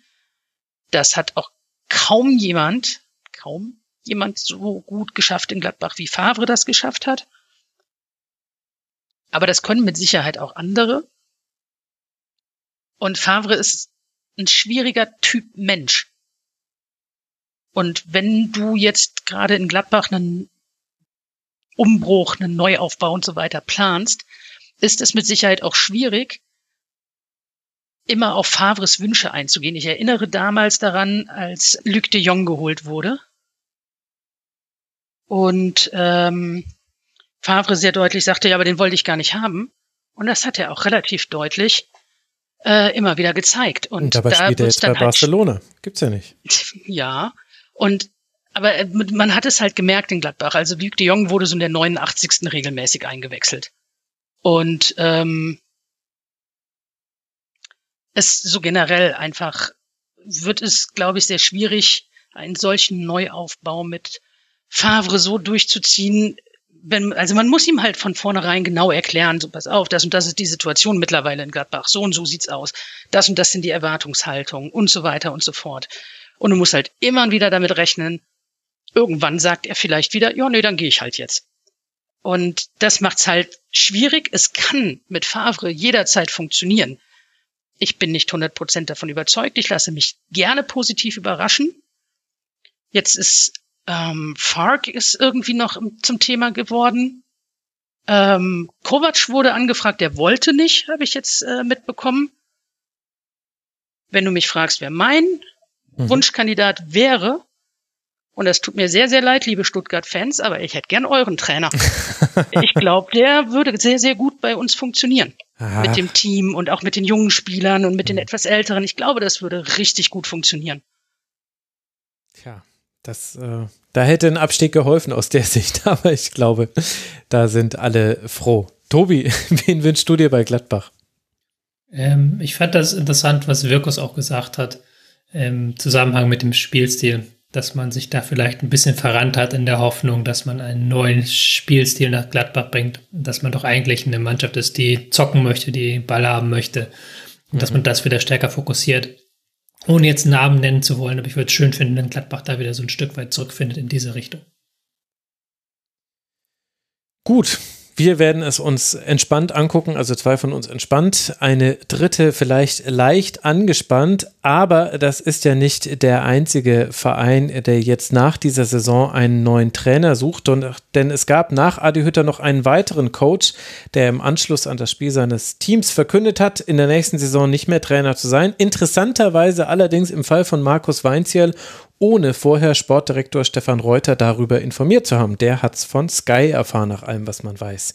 Markus Weinziel, Markus Weinziel gibt also bekannt, dass er aufhört und das nach einem Spiel, das vielleicht ein versöhnlicher Ausklang dieser Saison hätte sein können, die ja erstmal wieder mit dem Klassenerhalt endet. Das ist ja das erste Ziel bei Augsburg. Das wurde erreicht. Vielleicht konnte man aber auch in diesem 2 zu 1 Sieg über die Spielvereinigung Kräuter Fürth Elemente dessen erkennen, was dann doch offenbar einigen im Umfeld und vielleicht auch im Verein fehlt beim FCA. Caligiuri macht per Strafstoß das 1 zu 0. Jessic Ngankam kann dann ausgleichen nach 23 Minuten. Erst in der 84. Minute wird Michael Gregoritsch in Aktion gesetzt. Nach einem schönen Pass von Arne Meyer trifft er zum 2 zu 1 Siegtreffer. Tobi, auch wieder so ein Spiel. Sportlich war es sowieso nicht mehr relevant. Das Einzige, was da hätte passieren können, wäre der erste Auswärtssieg in der Bundesliga-Geschichte für Fürth äh, gewesen. Haben dich denn die Entwicklungen, die es dann rund um den Nachgang des Spiels gab mit Weinzell, hat dich das überrascht? Wir sind ja privat auch in manchen Chats und es gab einen Chat, wo ich auch noch drin bin, wo du auch drin bist. Da hatte jemand geschrieben, ja, das überrascht mich jetzt aber. Ich dachte, die sind doch jetzt alle happy in Augsburg, dass die den Klassenhalt geschafft haben. Und da Ach, hast da du, glaube ich, nur drin, dran. Ja, richtig. Da bin ich nur drin. Naja, da hast du, hast du drauf geantwortet. Sag mir, dass du kein Augsburg-Spiel diese Saison gesehen hast, ohne mir zu sagen, dass du kein Augsburg-Spiel diese Saison gesehen hast. So ein bisschen fühlt sich das an, weil das letzte, das finale Spiel jetzt gegen Fürth, das war auch wieder so ein Ding. Wo du halt sagst eigentlich, ja, Fürth geht da wieder mit so einem völlig unnötigen, völlig bescheuerten äh, Fehlpass, der, der dann einen Elfmeter einleitet im eigenen Strafraum gegen den Rückstand. Und selbst danach hat halt Augsburg so gar keine Kontrolle über das Spiel und muss halt immer sich von lässt dann führt den Ballbesitz und führt äh, hat dann auch was von dem Ball und das war jetzt wirklich dann grausam, wenn du das aus Augsburger Sicht siehst, geht am Ende gut aus, weil sie es dann äh, über Kampf dann nach hinten, hinten wegbringen und weil sie dann auch immer die, das Tempo haben und dann, wie du gesagt hast, auch individuelle Klasse. Das ist nicht gut anzusehen und das ist auch vielleicht auch nicht das, was man sich so erhofft. Und das ist so interessanterweise ja beide Seiten haben sich ja da mehr erhofft, ähm, auch mehr ähm, nach oben hin zu schaffen. Weinzel hat ja auch gesagt, er ist unzufrieden damit, dass es, dass ähm, er nicht den Kader bekommt, anscheinend, den er haben möchte, wobei ich schon denke, das ist einer der besten Kader, die Augsburg seit langer Zeit hat. Mhm. Und da ist diese Saison sehr, sehr wenig bei rumgekommen. Also das, das glaube ich am Ende so eine Regelung, die beide Seiten, die besser für beide Seiten ist, wenn man sich das anhört, was auch jetzt Weinzel gesagt hat nach dem Spiel. Aber ich finde es auch folgerichtig, weil das war bis auf das Ergebnis der Tabelle war es keine besonders berauschende Augsburger Saison. Und ebenso hat einen auch dieses Spiel jetzt nicht unbedingt von den Socken gehauen, das auch aus vierter Sicht symptomatisch vielleicht für die Saison stehen kann. Also Tobi hat schon die Entstehung des 0 zu 1 angesprochen. Yvonne, dazu passt noch, dass Stefan Leitl Corona positiv in seinem letzten Spiel für Fürth nicht auf der Trainerbank sitzen könnte. Auch das ist irgendwie typisch Spielvereinigung in diesem Jahr. Und vielleicht auch, Frage an dich, dass man dann eben nicht mit einem 1 zu 1 nach einer gar nicht so schlechten Leistung aus Augsburg wieder nach Hause fährt, sondern eben noch diesen einen ungeordneten Moment in der Defensive hat und dann den Treffer zur Niederlage kassiert? Also zunächst mal das Spiel war ja, also bis zum ersten Tor war das Spiel schon ziemlich zäh und es wurde danach noch schlechter, hatte ich das Gefühl irgendwie. Wo so manchen Spielen eher so ein bisschen Pep reinkommt, so, oh, ein Tor, yay. War das dann eher so, oh, nö. Also, weiß ich nicht. Ähm, nach dem 1-1 wurde es dann ganz schlimm. Und ich glaube, das sagt eigentlich alles so. 1-1 war so, okay, können wir alle mitleben, alles gut, keine Ahnung. Äh, die absoluten Besserungswünsche übrigens an Herrn Dorsch, ähm, der da, glaube ich, so den Höhepunkt, wenn man so sagen möchte, im Spielverlauf, wenn auch sehr negativ, wohl mit sich brachte. Aber so generell, ja, Fürth. Hm. Mir fehlen ein bisschen die Worte für Fürth, muss ich sagen. Also weil es einfach ähm, Fürth hat so oft in so vielen Spielen immer mal Momente und Phasen gehabt, wo man dachte, ah, oh, sie können ja doch ein bisschen was zeigen, was sie drauf haben. Und manchmal war das sogar ziemlich gut, was sie gezeigt haben. Aber es reichte dann einfach nicht, um irgendwelche wichtigen ja, Akzente zu setzen. Und das war irgendwie auch genauso in dem Spiel gegen Augsburg. Mhm. Also das passte einfach zusammen. Die äh, Aussage von Weinziel nach dem Spiel, dass er ähm, nicht mehr als Augsburg-Trainer agieren wird, löst ein bisschen Schnappatmung in Gladbach aus, muss ich dazu sagen. Weil sehr viele davon ausgingen, dass ähm, man gegebenenfalls schon mit Weinziel Gespräche geführt haben könnte und er deswegen zeitgleich sein Aus verkündet hat. Ähm, aber dann scheint nicht der Fall zu sein. Ich bin sehr gespannt, wie es jetzt für Augsburg weitergeht. Ähm, ich glaube, dass das nicht unbedingt verkehrt ist, dass Weinziel geht, wenn man ein bisschen Ruhe in die oberen Strukturen in dem Verein bringen möchte. Aber ich, ich glaube wirklich, dass so dieses Spiel gegen Augsburg, also sowohl für Fürth als auch für Augsburg irgendwie so ein bisschen die Saison wieder gespielt hat. Ja, und dann nicht unbedingt im Positiven, aber das haben wir jetzt ja, glaube ich, äh, gut genug herausgearbeitet. Für Augsburg kommt definitiv noch mit dazu, dass sich Präsident Klaus Hoffmann ebenfalls zurückgezogen hat, aus gesundheitlichen Gründen allerdings. Das war schon ganz kurz vor dem Spiel bekannt, oder was heißt ganz kurz, ein Tag vor dem Spiel war es, glaube ich. Das heißt allerdings, dass äh, Stefan Reuter jetzt dasteht, ohne den Präsidenten, der ja auch als Investor wichtig ist, also es ist ja mehr als ein normaler Präsident und ohne seinen Trainer, auch wenn das letztere sicherlich auch nicht ganz ungewollt oder wahrscheinlich jetzt auch nicht, zwar in der Art und Weise überraschend, aber nicht im Faktum an sich. Also bei Augsburg, da wird es interessant, wie die nächste Saison verlaufen wird. Diese beendet man jetzt auf dem 14. Tabellenplatz. Ich gucke mal kurz in unsere Tipps. Ich hatte sie auf 12. Tobi hatte sie auf 14. Ihr, ah, ihr, ah, ihr hattet sie alle auf 14. Die HörerInnen plus ihr beide. Also ihr seid die wahren ExpertInnen. Ich habe es nicht so genau gesehen. Fürth hatten wir allerdings alle auf 18. Das war zwar der langweilige Tipp vor dieser Saison, ordnet ja aber auch vielleicht nochmal das Ergebnis der Vierter auch auf die Saison hinein gesehen, hinaus gesehen ein. Das war aber nicht die letzte Trainerentlassung. Ein bisschen sind das Zustände wie in der NFL inzwischen, wo es dann nach, wenn die Regular Season vorbei ist, dann geht das große Trainerwechseln los. Auch Florian Kofeld wird nicht mehr den VfL Wolfsburg trainieren dürfen. Das wurde am heutigen Sonntag bekannt, einen Tag nach einem 2 zu 2 gegen den FC Bayern. Also eigentlich einem ganz versöhnlichen Ergebnis. Die Bayern gingen durch Stanisic und Lewandowski nach 40 Minuten mit 2 zu 0 in Führung und hatten viele gute Chancen. Allerdings konnte Wind schon kurz vor der Halbzeit und dann Kruse nicht lange danach ausgleichen. Und am Ende stehen dann zwar deutlich mehr Abschlüsse für die Bayern, aber am Ende eben ein Punkt, Tobi. Und die Frage, Gibt es Erkenntnisse aus diesem Spiel, die sich auch auf die Kofeld-Entscheidung transferieren lassen oder war es letztlich ein Muster ohne Wert? Nein. Zurück zu dir ins Studio, Max. ja. Welche Erkenntnisse? Ich muss, ich muss ja. auch. ich muss gestehen, ich habe auch das Spiel in der Zusammenfassung gesehen, weil es ist ja auch im Endeffekt egal gewesen. Und da hatte ich das Gefühl, dass die Bayern das eigentlich hätten gewinnen können, wie häufiger diese Saison, aber ihre Chancen nicht gemacht haben. Hm. Aber Wolfsburg ist halt unter Kofeld haben sie zwar das geschafft, wofür er geholt wurde, nämlich halt den Klassenerhalt relativ früh klar machen. Ähm, sie haben es geschafft, da unten so ein bisschen rauszuschwimmen, sich frei zu schwimmen, aber es gab halt keine Weiterentwicklung in den vergangenen Wochen und Monaten. Und ich weiß auch nicht, was der Wolfsburger Fußball sein soll. Jetzt FIFA 2 wieder gegen, gegen Bayern, aber haben auch schon ganz andere Systeme gespielt. Da ist, da ist keine Klarheit in der Linie gewesen. Und deswegen denke ich, hat man jetzt gesagt, man trennt sich jetzt, äh, man geht jetzt diesen Schritt. Aber ich kann mir wirklich nicht vorstellen, dass dieses 2 zu 2 gegen Bayern da irgendeinen Einfluss drauf gehabt hat. Ja, so schnell wie das alles passiert ist, sehr wahrscheinlich nicht.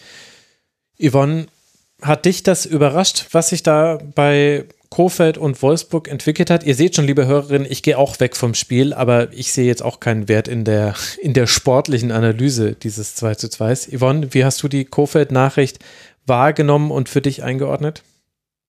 Ja, erstmal finde ich das relativ schade mit dem Spiel. Das war nämlich tatsächlich zwischendurch ein bisschen abwechslungsreich und äh, durchaus ganz nett anzugucken. Mhm. Aber ähm, ja, das übliche Bayern hat mal ein bisschen fahrlässig verteidigt und so kennen wir alles schon aus der Saison. Also von daher vielleicht wirklich nicht so wichtig, über dieses Spiel zu reden. Ähm, Kofeld. Kofeld hat in der Tat das getan, was von ihm erwartet wurde. Ähm, ja. Äh, Wobei ich mir da gar nicht so sicher bin. Darf ich da ganz kurz äh, reingehen? Also es stimmt ja. natürlich, dass nach außen hin immer gesagt wurde, er ist jetzt da, um uns die Klasse zu halten. Und ich glaube, das war das, was man nach außen hin sagen musste. Ich glaube, dass man intern aber dann doch was anderes von ihm erwartet hat. Ich glaube, man hat nicht im selben Ausmaß vielleicht, aber etwas Ähnliches erwartet, wie zum Beispiel Domenico Tedesco es zu Leipzig gebracht hat. Zieh ein paar Dinge gerade und bring uns Ergebnisse und dann wollen wir aber auch oben reinrutschen. Und natürlich sagt es der VfL Wolfsburg nicht, weil das wäre peinlich, wenn man das sagen würde, wenn man äh, im Tabellenkeller stehen seinen Trainer entlässt. Ich glaube, das war aber die Erwartungshaltung und die hat er eben nicht erfüllt und deswegen überrascht auch die Entlassung nicht. Ich, äh, ja, um das Ganze ein bisschen zu, ja, anders anzugehen. Ich glaube, man hat sich von Kofeld vielleicht mehr erhofft. Erwartet, glaube ich, tatsächlich in dem Moment erstmal nicht erwartet hat man ab dem Moment, wo man Kruse dazu geholt hat, mhm. weil Kofeld und Kruse ganz gut zusammen funktionieren. Und ich glaube, das war dann der Punkt, wo die Erwartungen ein bisschen gestiegen sind. Aber alles in allem ähm, fand ich die Entlassung von Kofeld nicht überraschend. Auch ihn, also seine Entlassung nimmt man äh, in Gladbach mit einem nervösen Lidzucken am rechten Auge zur Kenntnis. Ähm, nicht, weil, ja, das Problem ist, dass einfach jeder mit Gladbach in Verbindung gebracht wird, zu jedem Zeitpunkt. Und dass einfach unfassbar viele Pressemeldungen gibt, die sehr, sehr anstrengend sind. Und ja. Ähm, das Kofeld, ich glaube wirklich, nachdem wie die Saison für Wolfsburg gestartet ist, glaube ich wirklich, dass die Erwartung erstmal war, Klasse halten. Alles, was darüber hinausgeht, super. Deswegen wurde Kruse geholt. Wind wurde geholt. Das hat ja auch dann noch durchaus ein bisschen was gebracht. Aber ich glaube nicht, dass man allzu hohe Erwartungen an äh, die Personalie Kofeld geknöpft hat. Also man ist nicht hingegangen und gesagt, wir holen Kofeld und wir werden mit ihm noch Fünfter. Mhm. Das glaube ich definitiv nicht. Ja. Ich finde find dann die Sprachregelung interessant, dass man sagt, man hat sich in beiderseitigem Einvernehmen geeignet geeinigt, beziehungsweise geeinigt, dass dann das, äh, den Vertrag nicht weiter verfolgt, wobei er wahrscheinlich auch nicht entlassen wurde, sondern also ist er wahrscheinlich suspendiert dann und wird weitergehalten, hat er noch einen Vertrag ein Jahr lang. Ist schon seltsam. Ich weiß jetzt nicht, was kommt, gibt ja genug freie Stellen. Aber ja, diese, diese Sprachregung finde ich dann immer komisch. Dass man nicht mehr sagen kann, man stellt den Trainer frei, sondern es ist jetzt irgendwie alles im beiderseitigen Einvernehmen entstanden. Ja, passt doch. Ja, wir haben die Saison Revue passieren lassen und haben gute analytische Gespräche geführt und sind dann zu dem Ergebnis gekommen. War das hörst du jetzt im Moment, außer von Weinziel, hast du ja. das von jedem gehört, ne? ja, das stimmt. Ja, ja, wer weiß, äh, ob äh, das wirklich dafür spricht, dass es da vielleicht sogar schon ein anderes Türchen gibt, das einen Spalt offen ist, ohne dass ich jetzt will, dass dein Augenlid zuckt, liebe Yvonne. Wir werden das beobachten, was beim VfL Wolfsburg passiert. Jetzt erstmal beendet er durch diesen Punktgewinn punktgleich mit Eintracht Frankfurt und den VfL Bochum auf Rang 12 diese Saison und die Bayern, sie sind Meister mit 77 Punkten und bei allem, was man über die Bayern sagen kann, vielleicht hier an dieser Stelle der Hinweis von den zehn Meisterschaften, die man jetzt geholt hat, hätte man nur eine mit dieser Punktzahl nicht erreicht, nämlich 2015, 2016. Da hatte der BVB tatsächlich 78 Punkte. Ansonsten in allen anderen Jahren, in denen Bayern Meister geworden ist, wäre man auch mit dieser Punktzahl mit 77 Punkten Meister geworden. Das ordnet das vielleicht auch noch mal ganz gut ein. Aber wo wir über Trainer sprechen. Also davon abgesehen, ich glaube, dass Kofeld unheimlich gut, also ich kann mir vorstellen, dass Kofeld vielleicht zu Fürth aber ähm, was, was wird aus Nagelsmann? Also sehr, sehr viele Trainer haben die Saison nicht überstanden, in der sie mit Meistern, mit Bayern nur Meister geworden sind. Ähm, nee, da musst du dir das bei Nagelsmann zu bewerten. Der, der, nee, nee, nee, nee, nee. Nein, nein, nein. Haben, das ist jetzt das, das Argument, was bei Gladbach nicht so richtig zählt. Das zählt aber bei den Bayern. Dafür haben sie auch viel zu viel Geld für ihn bezahlt. Und fünf Jahresvertrag ja. und also also bei Nagelsmann würde ich mir eher finde ich den Gedanken valide, ob er vielleicht, wenn eine Saison nochmal so verläuft wie diese, nämlich auch mit allen Nebenkriegsschauplätzen und vielleicht auch mit der einen oder anderen Transferentscheidung, die nicht in seinem Sinne ausgefallen ist, ob er dann vielleicht irgendwann für sich entscheidet, das ist hier anders, als ich es mir vorgestellt habe. Und dann setzt man sich zusammen und entscheidet im beiderseitigen Einvernehmen, dass man sich darauf einigt, den Vertrag irgendwie aufzuheben. Aber ja, also bei, bei Nagelsmann würde ich das noch nicht so kritisch sehen, nach allem, was ich hier in München höre. Aber man hört gerade sehr viel in München. Also hier passieren gerade definitiv Dinge, weil die schlagen sogar bei mir auf. Es ist interessant. Aber es ist nicht so, dass Nagelsmann, der wird nicht gefeuert. Das habe ich nicht gehört. Aber andere Dinge. Es ist lustig. München. Es ist. Ha, bisschen FC Hollywood, aber leider berichtet niemand drüber. Schade. Reden wir lieber über ein Spiel, das in Mainz stattgefunden hat. Und natürlich richten sich beim Gegner der Mainzer, nämlich Eintracht Frankfurt, alle Blicke auf das Europa League-Finale gegen die Glasgow Rangers. Die Partie gegen Mainz 05 war aber kein Muster ohne Wert, weil Oliver Glasner unter anderem die Abwehrformation aufgestellt hat, die wohl auch am Mittwoch zu sehen sein wird. Zwei Tore musste diese Abwehr hinnehmen.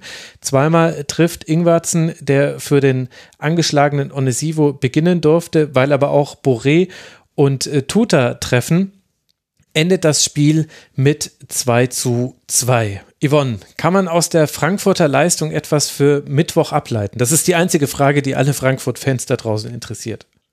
Ja, total. Also zumindest heißt es doch immer, wenn die Generalprobe nicht so optimal läuft, dass dann der die Hauptshow richtig gut wird, oder? Ah, ja, okay. Also mhm. dementsprechend muss das doch am, am Mittwoch unfassbar gut werden. Also Frankfurt hat so ein bisschen ja den Start verschlafen, sowohl in der ersten als auch in der zweiten Halbzeit hatte man so das Gefühl.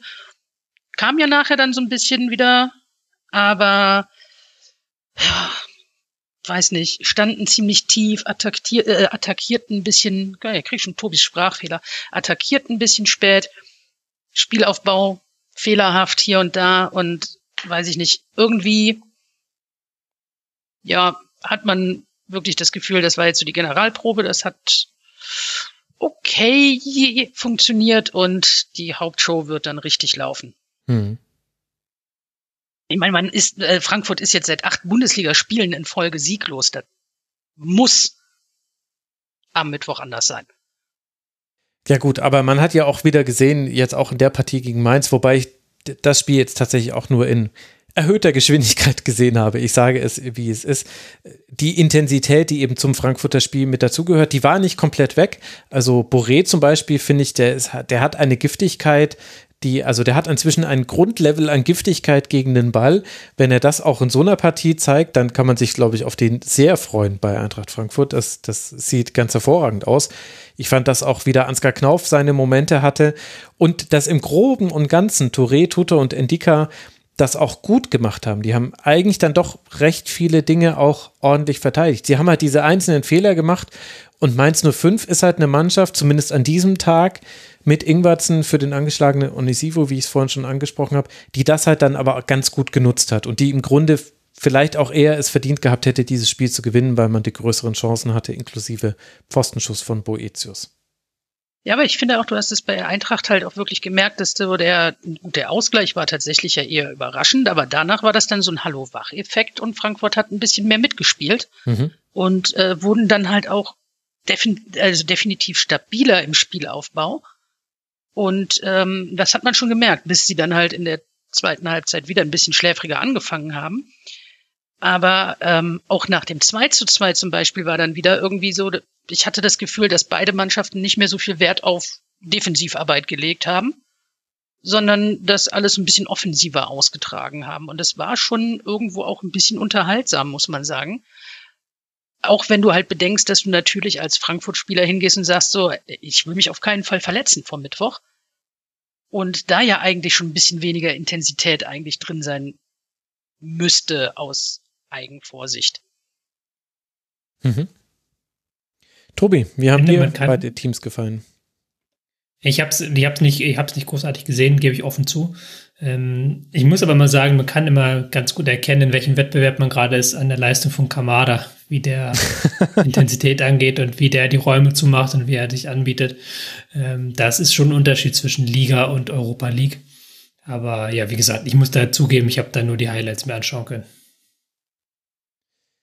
Okay, dann wollen wir es vielleicht auch nicht zerreden, nachdem ich ja auch nur so mit erhöhter Geschwindigkeit sehen konnte. Ingwertsen habe ich schon genannt. Ich glaube, äh, Daniel Brosinski muss man noch kurz erwähnen. Das war schön, den auf Mainzer Seite wieder zu sehen. Und der Beginn war definitiv ein positiver, auch dass Ingwertsen Onisivo so gut vertreten hat. Die Kontrolle hat man dann allerdings ein bisschen verloren in der ersten Hälfte, gegen Ende der ersten Hälfte. Ich glaube, das sind die Punkte, die vor allem Bo Svensson für sich mitnimmt. Die Mainzer, sie beenden diese Saison auf dem achten Tabellenplatz, punktgleich mit Hoffenheim. Das muss man sich nochmal kurz zur Gemüte führen. Auch hier lohnt sich vielleicht nochmal der Blick auf unsere Vorhersage. Also bei Frankfurt, die hatten wir alle, die sind jetzt auf Rang 11 eingelaufen. Wir hatten sie auf 9, Tobi und ich, du hattest sie auf 8, Yvonne, und die HörerInnen sogar auf 7.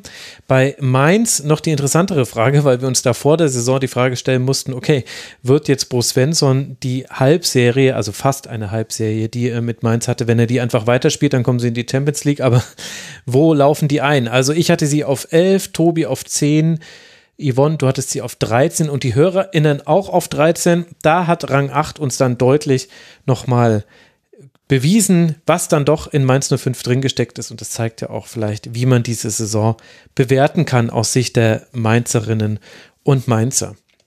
Das war dieser Spieltag mit allen wichtigen Spielen und vielleicht nicht ganz so wichtigen Spielen. Fehlt noch eine wichtige Rubrik, die immer für viel Diskussionspotenzial sorgt die wir jetzt aber auch nicht künstlich in die Länge ziehen wollen. Wir wollen jetzt eine Top 11 der Saison zusammenstellen und euch präsentieren, liebe Hörerinnen und Hörer.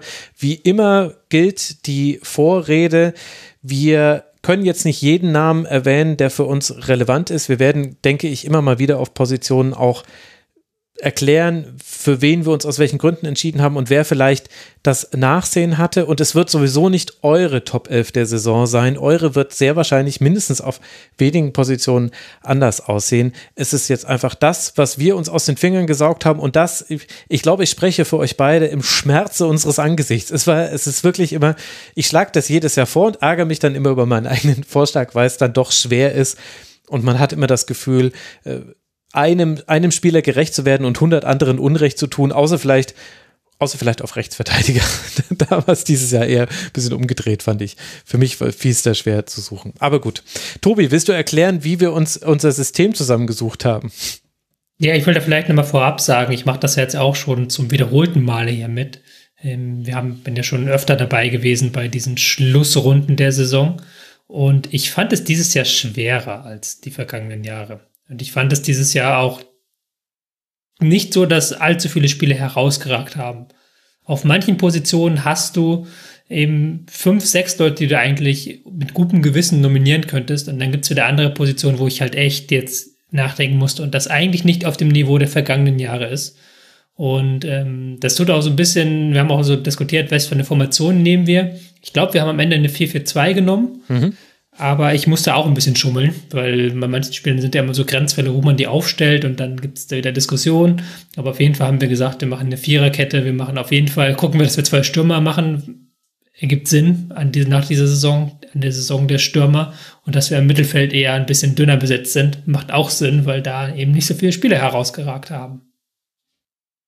Ja, also wir haben ein 4-4-2 flach, weil wir einfach sagen, unsere Mannschaft, unsere Top 11 der Saison, Vielleicht ist das auch ein Trend dieser Saison. Die wollen den Ball gar nicht haben, die stehen gerade gegen den Ball. Und deswegen können wir sie im 4-4-2 aufstehen. Das ist äh, der kleine Trick. Lasst uns beginnen mit den einzelnen Positionen. Yvonne, äh, du hast schon angekündigt im Vorgespräch, dass du vermutest, einen anderen Torhüter gewählt zu haben als wir. Wer ist er und warum Jan Sommer? ähm, genau, ja, natürlich ist es Jan Sommer. Ähm, ich wette, ihr habt Riemann. Es ist eine sehr, sehr knappe Geschichte, aber ich habe einfach, weil ich wirklich näher an Gladbach dran bin, gesehen, was für unfassbare Paraden Jan Sommer diese Saison einfach da immer wieder gezeigt hat. Und es gab äh, ein Fußballspiel von Gladbach, wo der Kommentator tatsächlich sagte, wo wäre Gladbach ohne Jan Sommer? Und weil ich mir genau diese Frage nicht beantworten möchte, habe ich mich für Sommer entschieden, weil bei allem, was diese Gladbacher Mannschaft in dieser Saison nicht hinbekommen hat, hat Sommer mehr als einmal gerettet. Und zwar richtig ordentlich gerettet. Mhm. Tobi, hast du denn Manuel Riemann vom VfL Bochum? Ja, ich habe Manuel Riemann vom VfL Bochum.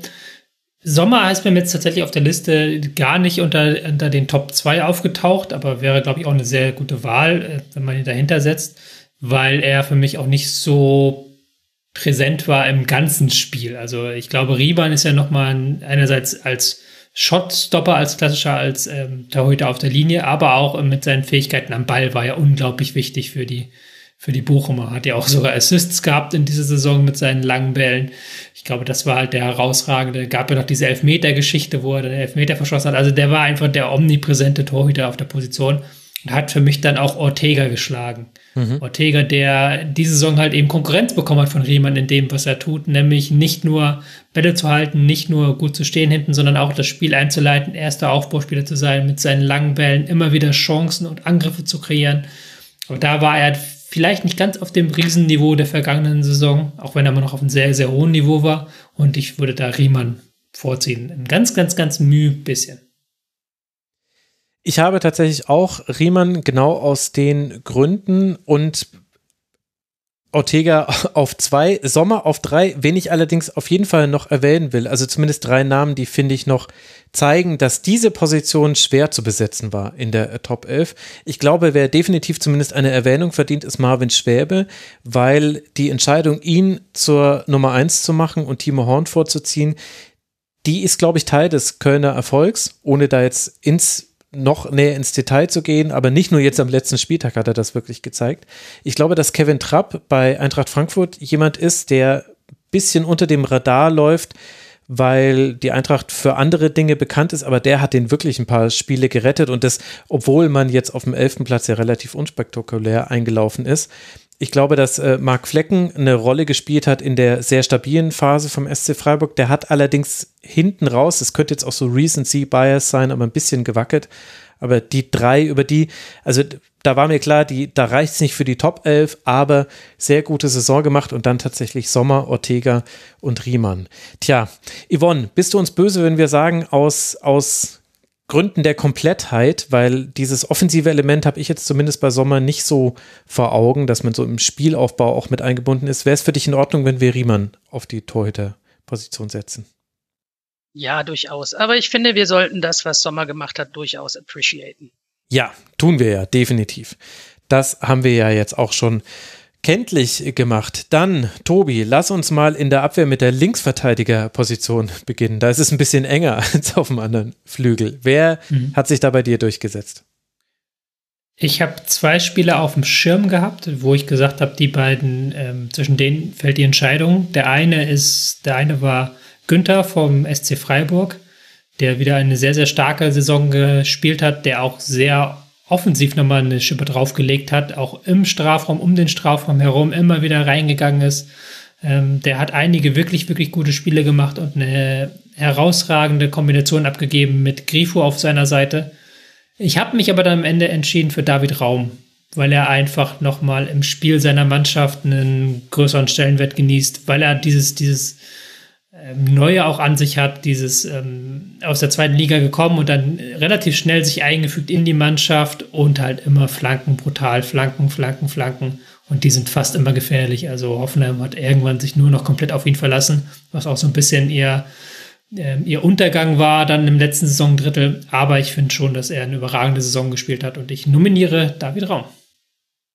Yvonne, wer soll bei dir links auflaufen? Ich habe mich tatsächlich auch zwischen zwei Personen entscheiden müssen. Allerdings waren es Davis und Raum. Mhm. Und ich habe mich aus den gleichen Gründen für Raum entschieden. okay, also dann setzen wir links David Raum, denn für den habe ich mich letztlich auch entschieden. Ich hatte allerdings noch eine größere Auswahl. Also Davis ist bei mir nicht gelandet. Ich fand nach seiner Corona-Infektion war, also ich finde, da haben ein paar Prozentpunkte gefehlt. Äh, Günther hat Tobi schon angesprochen. Ich glaube, Jonas Hector hat vielleicht das Pech, dass er ja nicht nur auf der Position gespielt hat in der Saison und vielleicht uns auch allen schon so, wir uns alle so an ihn gewöhnt haben, aber der ist, ich hatte schon manchmal das Gefühl, dass Steffen Baumgart ist das Herz und Jonas Hector war manchmal der Kopf. Ich weiß nicht, ja, ist vielleicht ein bisschen zu viel jetzt, aber ich hatte schon das Gefühl, dass er manchmal in Phasen wirklich das Kölner-Spiel sehr schlau beruhigt hat und manchmal aber auch derjenige war, der angeschoben hat.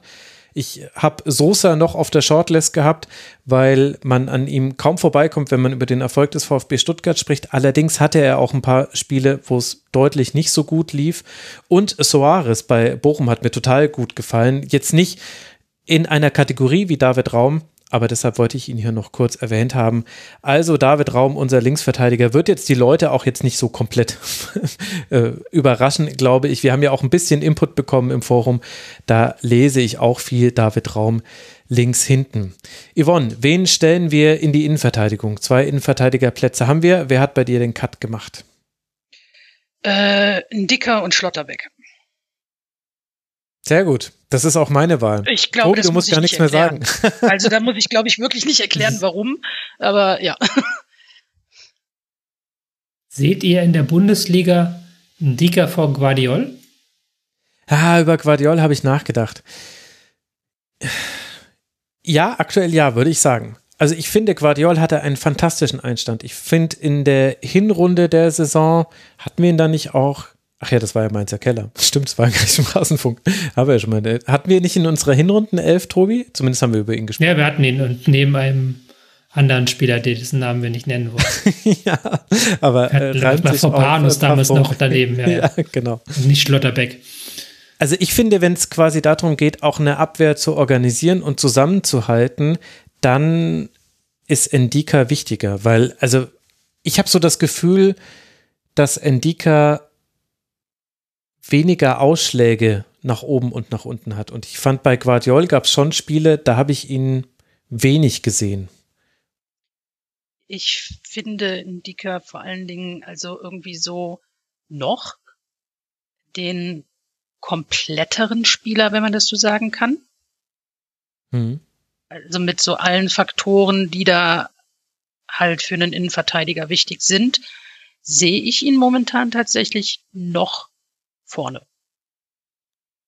Hm. Ich habe ehrlich gesagt ja. auch über Orban nachgedacht, weil das so ein klassischer mhm. Spieler ist, den man immer mhm. vergisst bei Leipzig. Und, und ich bin ehrlicherweise, mein Gedankengang war eher so, wer ist derjenige, der die Abwehr organisiert? Ich weiß jetzt nicht, ob das auch die richtige Herangehensweise für eine Top 11 ist, weil es halt einfach meine. Und da finde ich halt, also Schlotterbeck eindeutig, ich ich glaube, da sind wir uns ja einig. Endika fand ich ist eben so der heimische Organisator neben Hinteregger. Hinteregger ist nur der, der die spektakulären Zweikämpfe führt. Und Orban ist für mich der, der wichtige Mann bei Leipzig, über den man selten spricht. Sogar jetzt nicht mal, als er jetzt das 1 zu 1 gegen Bielefeld gemacht hat. Das stimmt. Wobei ich schon sagen würde, dass es für Guardiol so eine Breakout-Saison war. Mhm. Er ist einfach ein Verteidiger, wie ich ihn mag. Das muss jetzt nicht unbedingt sein, dass man deswegen die Top 11 fehlt, aber er ist halt stark am Ball, traut sich in Dribblings, macht Aktionen. Ähm, ist in der Hinsicht der zweitbeste Verteidiger gewesen aus meiner Sicht, aber ich kann mich auch mit Andika leben. Ich muss noch mal kurz Schlotterbeck feiern, weil der mhm. wirklich eine herausragende Saison gespielt hat. Und in einzelnen Aktionen ist der so unfassbar gut und so unfassbar, hat so ein unfassbares Timing im Rausrücken, macht dann Wahnsinnspässe. Also, das ist manchmal überdreht erst, das hatten wir ja vorhin auch im Freiburg-Segment, aber allein, dass das probiert so. Ich kann mir schon vorstellen, dass der so ein neuer Mats Hummels wird, was viele seiner Fähigkeiten angeht und dann vielleicht sogar noch besser, wenn er es wenn er's gut kanalisiert bekommt. Da bin ich sehr gespannt, wie der in Dortmund sich schlägt, aber das war wirklich eine sehr, sehr gute Saison und für uns, ich glaube, da können wir uns auch darauf einigen, die Nummer eins in den Innenverteidigern dieses Jahr. Mhm. Ich glaube auch, dass das tatsächlich, das ist ein bisschen im Dortmund-Segment untergegangen, dass das eine unfassbar interessante Abwehr wird, die sich Dortmund da zusammenbaut. Und ähm, also ich hatte auch so ein paar Honorable Mentions quasi so gelistet, deswegen ich glaube, ich hatte dich auch mal angeschrieben, Max, ob ich eine Ersatzbank mit nominieren mhm. darf, weil Orban finde ich halt auch einen interessanten Spieler, der tatsächlich untergeht. Aber ja, ich, ich weiß nicht. Also so vom Gefühl her, von, wie gesagt, der Komplettheit, ähm, passte das dann irgendwie nicht so in die, die, die Team of the Season. Ja. Ich habe auch noch Honorable Mentions. Äh, Nia KT, über den habe ich eine Weile nachgedacht, weil das Rückgrat des Erfolgs von Mainz 05 die defensive Stabilität ist und er da eben, finde ich, mitverantwortlich für ist über Grillitsch habe ich insofern nachgedacht, äh, als der so ein bisschen der MVP sein könnte, weil ohne ihn war Hoffenheim ganz fürchterlich und mit ihm war Hoffenheim eine andere Mannschaft manchmal, aber jetzt nicht auf Top-11-Niveau, deswegen, das hätte ich jetzt nicht ernsthaft in Erwägung gezogen. Aber das waren noch so zwei Namen, die ich noch im Kopf hatte. Gut, ich lese im Forum noch zum Beispiel Jeckel wurde da noch äh, genannt. Aber ansonsten, ja, Schlotterbeck dominierte und Mavropanos. Äh, Tobi, da musst du vielleicht dann doch noch ein Wort dazu sagen. Also wir zwei zusammen mit Lena Kassel, wir haben Mavropanos in unsere Hinrunden Top 11 im Mainzer Keller gewählt und just machte er dann äh, im Januar, Februar ja. schlechtere Spiele. Aber es war ja trotzdem keine schlechte Saison von ihm, oder? Nein, nein, um Gottes Willen. Seine Vorstöße sind auch legendär, glaube ich, in Stuttgart mittlerweile, wenn der sich da durchtankt. Aber auch da haben wir uns so ein bisschen von der offensiven Leistung blenden lassen. Insofern finde ich es ganz gut, dass ihr mir ähm, Endika durchgedrückt habt und aufgedrückt habt, weil das ist, glaube ich, ein guter, ähm, ein guter Balanceakt im Vergleich zu meinen Verteidigern, die ja immer ein bisschen zu offensiv sind, weil das ist das, was ich sehen will. Man ist ja nicht gefeit vor seinen eigenen Einschätzungen, von seinen eigenen Vorurteilen, die man hat. Der Fetisch des anderen Verteidigers. Ja. genau. Dann drück du uns doch mal einen Rechtsverteidiger aufs Auge. Nee, mache ich nicht. Äh, da sage ich, mach du mal zuerst Max, weil das ist die Position, wo ich hier ein, drei Namen und ein großes Fragezeichen stehen okay, ich habe hier zwei Namen. Ich habe mich am Ende für Christopher Trimmel entschieden. Auch so ein bisschen als Würdigung des Gesamtwerks erster FC Union, weil er eben als Kapitän und als langjähriger Spieler dort, finde ich, dann doch ein Stück weit für vieles steht, was gut gelaufen ist bei Union. Ich kann allerdings nicht so tun, als hätte ich nicht bemerkt, dass er jetzt nicht in jedem Spiel so wichtig war und er hat ja nicht mal in jedem Spiel gespielt, wie vielleicht noch in der Aufstiegssaison von Union damals. Und als zweiten dahinter hatte ich Silvan Wiedmer, den hätte ich in der Hinrunde, hätte ich ihn klar gewählt. Ich fand in der Rückrunde bisschen schwer, das festzumachen. Mainz spielt ja so ein intensives Spiel. Ich hatte immer so das Gefühl, einfach nur von außen, dass äh, das physisch, dass er da nicht mehr so an sein Maximum manchmal rangekommen ist in manchen Spielen. Deswegen war er für mich dann ein Stück hinter Christopher Trimmel, aber ich habe mich da auch sehr schwer getan. Yvonne, wen hast du denn? Vielleicht hast du noch den dritten neben den, ja. den Tobi. Ach so, nee, ich dachte, ich hätte noch einen dritten im Vergleich zu dir, aber ich habe, also, pff, äh, muss ich? Aber ja gut. Also ich hatte auch mich wirklich schwer getan. Ich habe da zwei Namen tatsächlich stehen mit Fragezeichen. Ich habe auch Wiedmer da stehen und dachte so, ja. Und ich bin mir nicht sicher, ob ich mich nicht aus lauter Verzweiflung für Frimpong entscheiden möchte. Ah, okay. Ich dachte, ach, mhm. ich dachte, jetzt kommt Schmitz, den ich nicht auf meinem Zettel hatte. Ja, okay. Mhm. Frimpong hat auch Torakel im Forum interessanterweise genannt. Tobi, wen hast du denn auf deinem Zettel? Ja, ich habe tatsächlich auch ähm, Trimmel als dritten Mann da stehen gehabt, aber da möchte ich halt einmal einwerfen, dass es ja tatsächlich nicht seine beste Saison war, ja. die er jetzt in der ersten Bundesliga gespielt hat. Also es genau. wäre in der Würdigung des Gesamtwerks, was dann immer schwierig ist bei einer Elf der Saison. Und er hat, wie du auch gerade gesagt hast, der war ja gar nicht immer Stammspieler.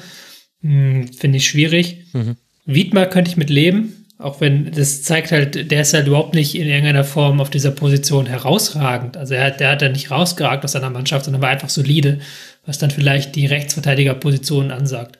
Aber ich habe tatsächlich auch noch Benno Schmitz, ähm, ja.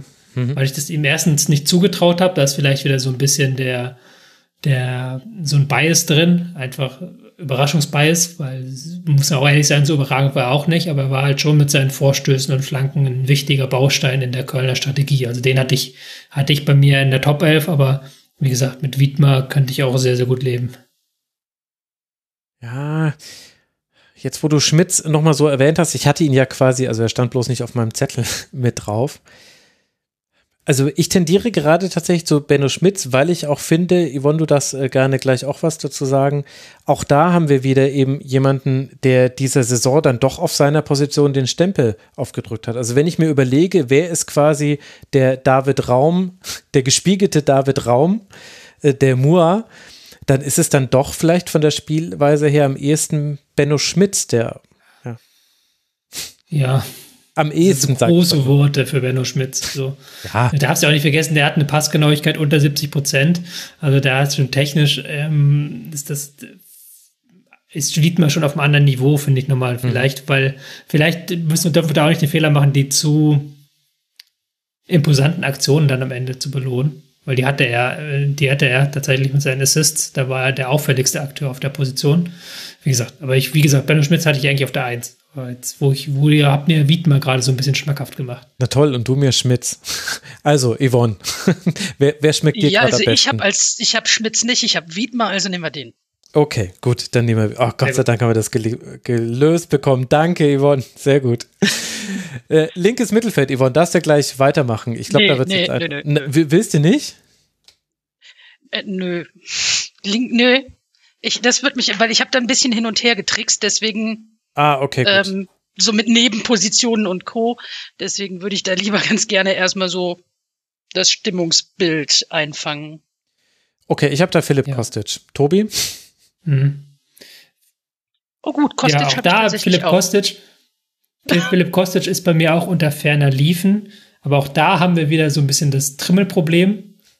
weil ähm, mhm. das war auf jeden Fall nicht Kostic beste Saison. Er war überhaupt nicht ansatzweise so dominant für das Frankfurter Spiel, wie er das in den vergangenen Jahren war. Und Frankfurt hat auch in der Bundesliga einige wirklich, wirklich nicht gute Spiele gezeigt. Ja, stimmt. Ähm, ich habe Vincenzo Grifo tatsächlich mhm. für links außen, ähm, weil er unglaublich wichtig ist für das Freiburger Spiel, auch in allen Spielphasen und besonders mit seinen Standards. Und er hat ja auch eine sehr, sehr hohe Torbeteiligungsquote. Ich habe jetzt gerade gar nicht im Kopf leider. Max wird das wahrscheinlich gleich sagen können mit seinem Riesengehirn, mit dem alle Statistiken gespeichert sind. Mit meinem schnellen Klickfinger Aber, kann ich dir das gleich sagen. Ja. ähm, Grifo habe ich da. 16 ist jetzt auch wieder eine schwierige. Neun Tore, sieben ja. Assists. Ja, ja. Aber okay, Tore halt Elfmeter hauptsächlich. Ich, ich habe halt. Es ist jetzt wieder schwierig, weil du, du hast wieder einzelne Spieler, die keine Position haben so richtig. Gerade in so einem 4-4-2-System. Was machen wir zum Beispiel mit Diaby? Ist Diaby links? Mhm. Ist der rechts? Okay, ich habe Diaby rechts. ich habe Diaby. Weil das eine Nebenposition von Diaby okay. ist, habe ich ihn rechts hingeschoben. Ich, ich habe ihn auch auf Ich habe aber okay. dafür, okay, ich habe bei Kostic noch einen zweiten stehen. Mhm. Auch allerdings mit einer Nebenposition und dafür werdet ihr mich wahrscheinlich jagen. Aber ich hatte die Überlegung, ob Musiala da nicht eventuell sogar eine Honorable Mention ist. Mhm.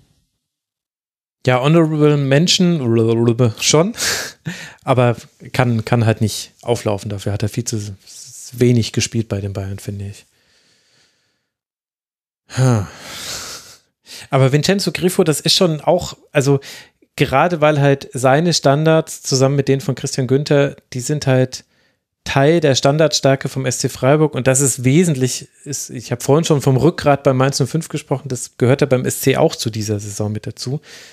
Ich fand diese Argumentationslinie schon relativ knusprig in ihrer Konsistenz. Ja, ich bin jetzt bei bei Kostic bin ich so ein Stück weit raus, den müsst ihr mir noch kurz schmackhaft machen. Weil das Kostic gutes ja, aber den habe ich diese Saison so kaum auf dem Schirm gehabt, so richtig. Naja, ich finde auch, dass er auch trotzdem bei neun, bei neun Assists ist diese Saison. Ist ja auch trotzdem sehr, sehr guter Wert. Ich meine, bei Kostic kannst du zum einen das Griffe-Argument nochmal bringen, also auch seine Standards sind extrem wichtig. Und Kostic ist halt für mich so wie Sosa derjenige, der es bei seinem Team geschafft hat, auch dann etwas nach vorne zu bringen, wenn eigentlich nichts ging. Also bei beiden habe ich mehrere Spiele in Erinnerung, wo es so war, dass die Mannschaft offensiv fast gar nichts hinbekommen hat und dann durch Einzelaktionen, die eben auf dem linken Flügel entstanden sind und dann nach innen geführt haben, daraus was Bewegung reingekommen ist. Und das ist das, was ich, ja, ist vielleicht dann auch das Plakative, was mir im, im Kopf geblieben ist, aber was mich bei beiden Spielern fasziniert. Aber bei beiden Spielern würde ich halt auch sagen, es gab auch genügend andere Spiele, die nicht so gut waren. Und gerade bei Kostic muss man halt schon vielleicht sagen, ja, also wir machen ja eine Bundesliga Top 11. Also da hast du schon, also das hast du zwar nicht gesagt, aber ich habe das vielleicht mhm. ein bisschen vergessen, als ich meine Top 11 gemacht habe. Eigentlich kann man das, kann man das fast nicht bringen, weil so dominant war er dann in den Ligaspielen in Summe nicht. Da auf der Position gab es auch keinen herausragenden Spieler. Also ein bisschen wie Rechtsverteidiger, finde ich. Gerade weil ja auch die Bayern so ein Stück weit rausfallen, diese Saison. Mhm. Ähm, weil da keiner so richtig rausgeragt hat. Mhm. Sané hätte man vielleicht nach der Hinrunde überlegen können, aber der spielt da auch keine Rolle, wenn du da ehrlich bist. Ja, schwierig, schwierig. Also ich könnte mit Kostic, ja, wie gesagt, ja, leben. Was du natürlich machen kannst, du kannst es natürlich richtig crazy angehen und sagen, du setzt wirklich Diaby auf links, wo er ja eigentlich hingehört. Und musst halt überlegen, was du rechts machst, ob du da einen Gnabry oder sowas vielleicht noch hinsetzen möchtest. Ja, ich habe da, ich hab da eine ziemlich blöde Behelfslösung, aber es ist auch, kommen wir später. Also wäre eine wäre eine Option, wenn man sich zwischen Kostic und äh, Grifo aufgrund von haben beide halt so ein gewisses Manko nicht entscheiden kann, dann kannst du da immerhin noch Diaby hinsetzen und guckst dann, was du rechts machst. Ja, wobei Diaby hat ja eigentlich, hat er eigentlich mehr rechts gespielt, glaube ich, aber es ist auch ähm, relativ wurscht, weil die auch häufig gewechselt haben in den Spielen. Also ist, den jetzt da so festzulegen, ist auch schwierig, den kannst du hin und her schieben. Ich weiß es nicht. Tja. Also Gut, dann nehmen wir Hofmann. nee. nee, also ich würde tatsächlich sagen, dann, dann entscheidet die Bundesliga-Leistung. Und da ist doch Griffo klar vor Kostic. Also klar, er konnte ja auch keine internationale Leistung haben, aber wenn man quasi das, was, was Kostic in der Liga gezeigt hat, mit dem von Griffo abgleicht, dann ist doch Griffo vorne. Da sind wir uns einig? Mm, ja. Also ich schon. ich habe es auch so gesagt. Ja, ja ich finde es halt, das verschwimmt bei Frankfurt halt ganz schnell, ne? So diese Leistung, wo sie jetzt mhm. erfolgt ist, ne? Deswegen macht es das so ein bisschen schwierig, aber ja, mit Grifo kann ich mitgehen. Also ich schreibe es mal vorsichtig auf und wir reden ja gleich noch über rechts. Lass mal eher erst über die Sechser sprechen. Vielleicht wird das ja, vielleicht wird das einfacher. Ich habe ein paar Honorable Mentions, aber äh, ich habe tatsächlich am Ende Kimmich und Bellingham, obwohl ich bei, vor allem bei Kimmich ein paar Klammern drum machen könnte, jetzt noch argumentativ. Aber erst will ich abfragen, Tobi, wen hast du da? Ja, mich hat Bellingham. Mhm. Den habe ich auf jeden Fall drin. Ähm, Kimmich, werden wir gleich drüber reden. Schwierig. Andrich habe ich noch, tatsächlich. Mm, da muss man mhm, auch wieder ja. sagen, es ist eher Rückrunde als Hinrunde. Yvonne? Ja, ich habe mich nicht so für die klassische Doppelsechs entschieden. Ich habe, äh, hm, es geht um polyvalente Systeme und so weiter. Nee, aber Thomas Müller, Florian Wirtz. Nein, aber ich habe einen Kunku da stehen. Uh, das ist. Oh. Einfach, weil ich ihn nirgendwo Okay. anders unterbringen konnte, okay? aber ich Okay. wollte einen Kunku als sehr offensiv im Mittelfeld äh, positioniert haben und habe dann natürlich die quälende Wahl gehabt zwischen Bellingham und Kimmich und habe mich aufgrund von diverser schönen Aktionen für Bellingham entschieden. Das heißt also, meine Kombination ist Bellingham und Nkunku. Okay, also Bellingham habe ich jetzt schon mal notiert. Der hat eine unglaubliche Saison gespielt und ist ja immer noch so unfassbar jung. Warum ist er noch so jung? Das deprimiert mich fast schon, wenn ich den sehe. Der, es gab auch natürlich Spiele, in denen man ihm auch einzelne Makel nachweisen konnte, aber, aber Tobi, du hattest ihn ja auch äh, gleich als deine Nummer eins. Der hat wirklich auf der Position der Liga seinen Stempel aufgedrückt. Ja, auf jeden Fall. Äh, nicht alles funktioniert, klar, manchmal überambitioniert, manchmal zu sehr ballfordernd, nicht immer taktisch ideal, aber der ist wirklich so ein Spieler, von dem du weißt, er wird in drei, vier Jahren alle Bereiche des Feldes als Boss regieren. Also der kann halt vom eigenen bis zum gegnerischen Strafraum alles. Und das ist halt der Spieler, von dem viele Mannschaften träumen und von dem viele Mannschaften träumen werden in den kommenden Jahren, gerade die Reichen. Ähm, aber was der schon gezeigt hat, auch dieser Pass jetzt gegen Hertha, den er da gespielt hat, das ist schon großartig und das ist wirklich auch in einer Dortmunder Mannschaft, die schwankend war, konntest du immer darauf verlassen, dass Bellingham sich da reinwirft, wie als ob es ums Überleben ging, geht. Und das ist großartig gewesen. Dann kann ich für die zweite Position vielleicht mal meine, meine zweite Backup-Lösung nennen, weil bei denen hatte ich das Problem, die habe ich alle deshalb nicht auf die Position gezogen, weil ich fand, keiner von denen hat eine komplette Saison sehr gut Mhm. gespielt oder über, über weite Teile. Und da hatte ich eben Robert Andrich, genau wie du, Tobi. Und dann hatte ich lustigerweise Skiri und Ötschan. Ich habe ewig überlegt, wen von beiden. Und dann bei beiden dachte ich mir, naja, Skiri hatte so Afrika-Cup-Loch, kam er wieder, hm, war nicht ganz so gut. Und Ötschan am Anfang der Saison noch nicht. Und dann fand ich bei beiden eher so, also Skötschan, der wäre für mich quasi die, die perfekte Wahl, jeweils Phasen der Saison waren sie beide überragend. Aber ja, aber bei keinem von denen hat es gereicht. Und deswegen bin ich dann doch wieder bei Kimmich gelandet, obwohl es ja auch ein bisschen langweilig ist, obwohl Kimmich definitiv nicht seine beste Saison gespielt hat. Obwohl Kimmich auch aus welchen Gründen auch immer mit seiner Form zu tun hatte. Ob es jetzt an der Corona-Infektion lag oder woran auch immer, geht uns dann vielleicht auch gar nichts an. Aber dennoch war ich dann, als ich es dann abgewogen habe, dachte ich mir, Andrich Özcan Skiri, Kimmich, Bellingham. Bellingham war klar und dann dachte ich, naja, Kimmich hat dann schon in mehr Spielen quasi sein eine gute Leistung äh, gebracht, ist nahe an sein Leistungsmaximum gekommen, hat auch so wie Bellingham das Spiel an sich gerissen und versucht, Dinge zu drehen. Und deswegen bin ich dann doch am Ende bei Kimmich rausgekommen. Ja, kann ich unterschreiben. Ich, bei mir hängt halt noch so ein bisschen diese ganze ähm, Impfthematik nach, die ja doch sehr stark über der Saison von Kimmich schwebt, weil das ist, glaube ich, das, was am ehesten noch in Erinnerung bleibt.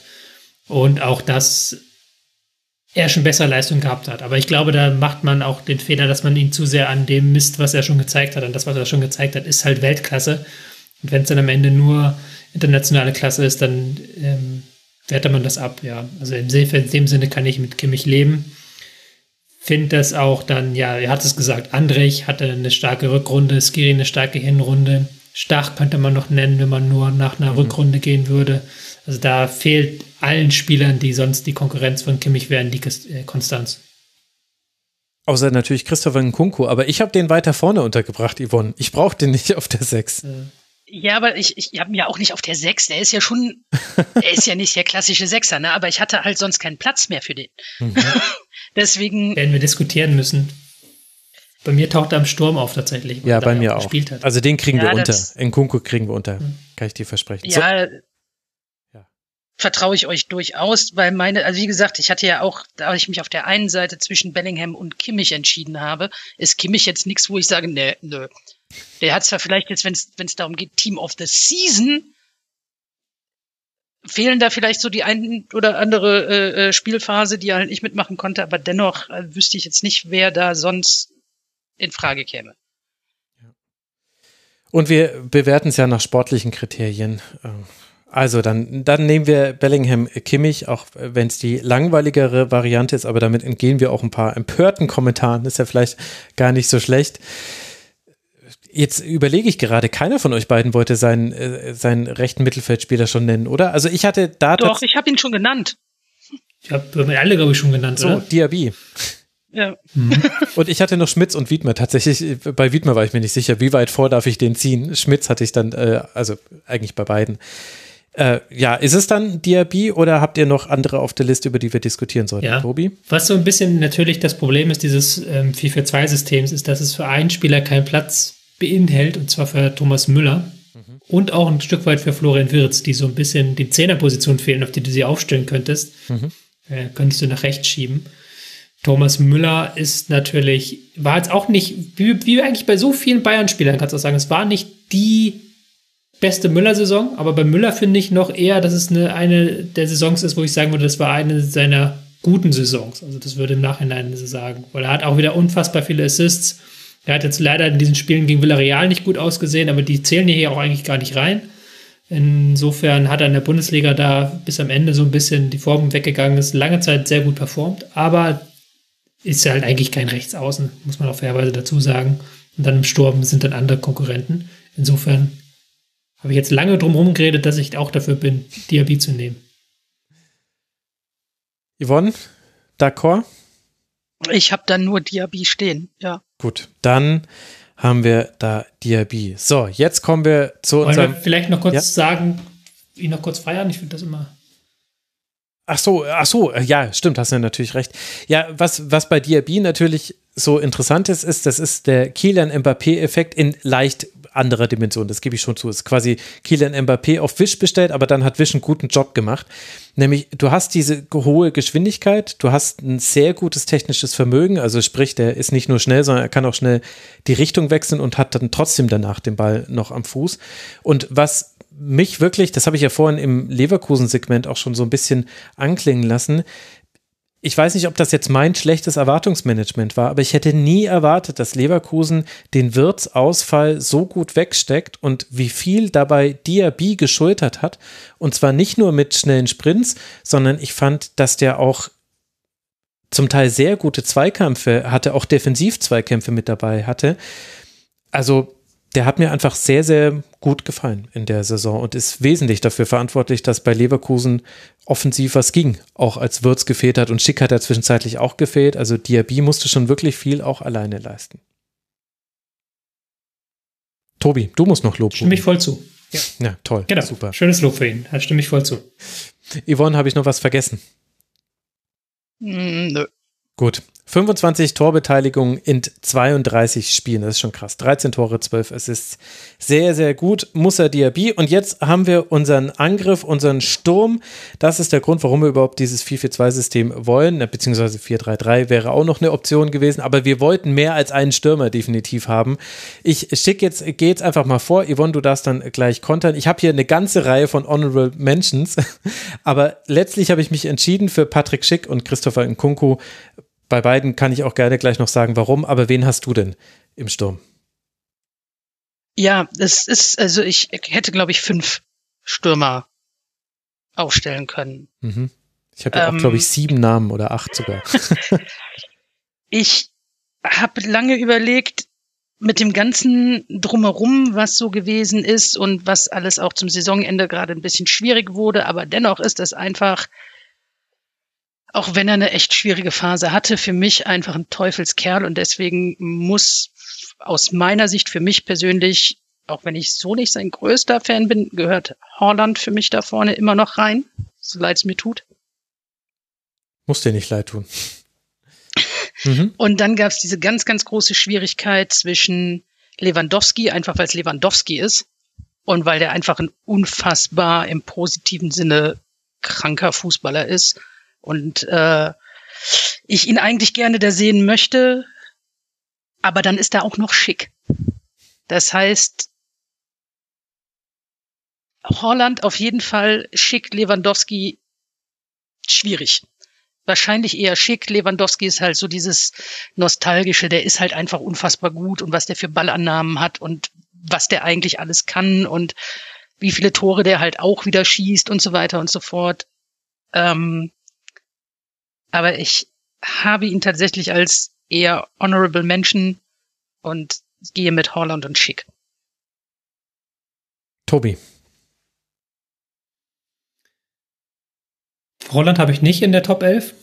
Dafür finde ich, war auch die Verletzungspause am Ende zu dominant. Dafür waren die ganzen Geschichten um den Platz zu dominant. Dafür waren andere Stürmer auch zu gut. Also ich fand Haaland, da hast wieder sein riesiges Talent gesehen, aber es war halt nicht konstant da und es war auch häufig dann nur da gegen Gegner, wo es dann auch gar nicht so wichtig war, dass es da ist, wie zum Beispiel gegen Bochum. Ähm ich habe Patrick Schick auch und ich habe Nkunku. Und damit habe ich Lewandowski nicht. Und äh, Kenner dieses Formats wissen ja, dass ich in den vergangenen Jahren immer wieder es geschafft habe, Lewandowski hier reinzuplaudern in die Top 11. Selbst in Jahren, in denen er nicht 35 Tore geschossen hat, habe ich so lange darauf beharrt, dass er eigentlich ähm, immer trifft und dass er eigentlich immer da ist und dass man ihn nicht immer nur an sich selbst messen muss, sondern auch einfach an allen anderen. Und da möchte ich trotzdem mal kurz erklären, warum ich dann Schick und Kunku vor ihm sehe. Weil Schick einfach mehr Tore pro Minuten hat. Also Schick hat einfach verletzt gefehlt. Wenn Schick komplett alle Spiele gemacht hätte und so getroffen hätte wie in den anderen Spielen, dann wäre er in der Torschützenliste vor Lewandowski gelandet. Also das ist schon Wahnsinn. Und ich glaube auch, dass Schick noch wichtiger ist für die Mannschaft, für das Zusammenspiel der Mannschaft. Und das trifft noch viel stärker Maße auf Kunku zu, den ich sogar als den herausragenden Spieler der Saison betrachte weil der in sehr vielen Phasen mit seinen genialen Aktionen, mit seinen Dribblings, mit seinen Kleinigkeiten, mit seinen kleinen Bewegungen es geschafft hat, dass Mainz, das Mainz sage ich schon, dass Leipzig Spiele gewinnt, die sie sonst vielleicht nicht gewonnen hätten. Und er ist für mich der wichtigste Spieler für die Leipziger Mannschaft und auch so mit Einzelleistung der beste Spieler der Saison. Also deswegen lange Rede, kurzer Sinn. Ich habe Schick, und ein Kunku vorne und natürlich darf man natürlich auch nicht vergessen, Modest, Avonie, da gibt es so viele Leute, die man erwähnen muss zumindest. Darf ich Fragen stellen?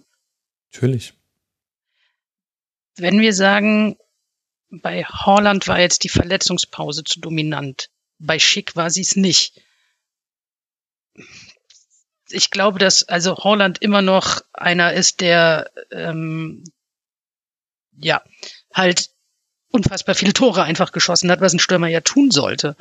Und was auch schick getan hat natürlich. Aber bei beiden sollten wir dann die Verletzungssituationen gleich bewerten, finde ich. Oder warum machen wir das nicht? Warum bewerten wir sie nicht gleich? Und beziehungsweise warum wird bei Holland gesagt, das Ganze drumherum ist ein bisschen schwierig gewesen neben dem Platz, wenn wir bei Kimmich sagen, wir bewerten nur das auf dem Platz, nur das Sportliche. Ja, das ist eine, das Argument, da hast du vollkommen recht, das sollte man dann nicht bewerten. Ähm, ich hatte das Gefühl, so ganz subjektiv, dass Schick nach seiner Verletzung sofort wieder da war. Also der hat gefehlt und dann war er wieder da und du hast gemerkt, geil, jetzt ist jetzt wieder das Leverkusen, jetzt haben sie wieder den vorne drin, jetzt haben sie wieder einen Stürmer, mit dem sie zusammenspielen können. Und bei Haaland war das eben nicht so, sondern der kam wieder dann mit Einwechslung und dann mit eher schwachen Leistungen gegen Köln und vor allen Dingen gegen Leipzig, wo er komplett abgemeldet war. Und der hat sich dann am Ende erst wieder gefunden in Spielen, wo es um nichts mehr ging. Also hat noch zwei Tore gegen Wolfsburg, okay, geschenkt, drei Tore gegen Bochum, okay, geschenkt. Also ich fand eigentlich die gesamte zweite Saisonhälfte ist mir Haaland persönlich nicht besonders aufgefallen im Gegensatz zu Schick. Und dann möchte ich halt, wenn man Haaland nimmt, die Gegenfrage stellen, warum Haaland und nicht Lewandowski? Das wäre dann meine Gegenfrage, meine persönliche. Also bei Schick habe ich das Argument, Schick hat mehr Tore pro Minuten, äh, ja, mehr, auf die Minuten gerechnet, mehr Tore erzielt als Lewandowski. Ich sehe halt kein Argument, warum ich Haaland Lewandowski vorziehen sollte. Ja. ja. Also, also dieses, dieses Minuten, die Minuten habe ich mir auch rausgesucht. Äh, und ich finde auch, dass es einen Unterschied zwischen Schicks Saison und Haalands Saison gibt, auch wenn man auf die Verletzungen blickt. Erling Holland hat 21 äh, Pflichtspieleinsätze gehabt. Nee, Bundesliga-Einsätze müssten es sein. Entschuldigung, ja genau, Bundesliga-Einsätze. Patrick Schick 26. Also beide bei weitem nicht eine volle Saison gemacht, so wie Robert Lewandowski, der hat alle Spiele gemacht.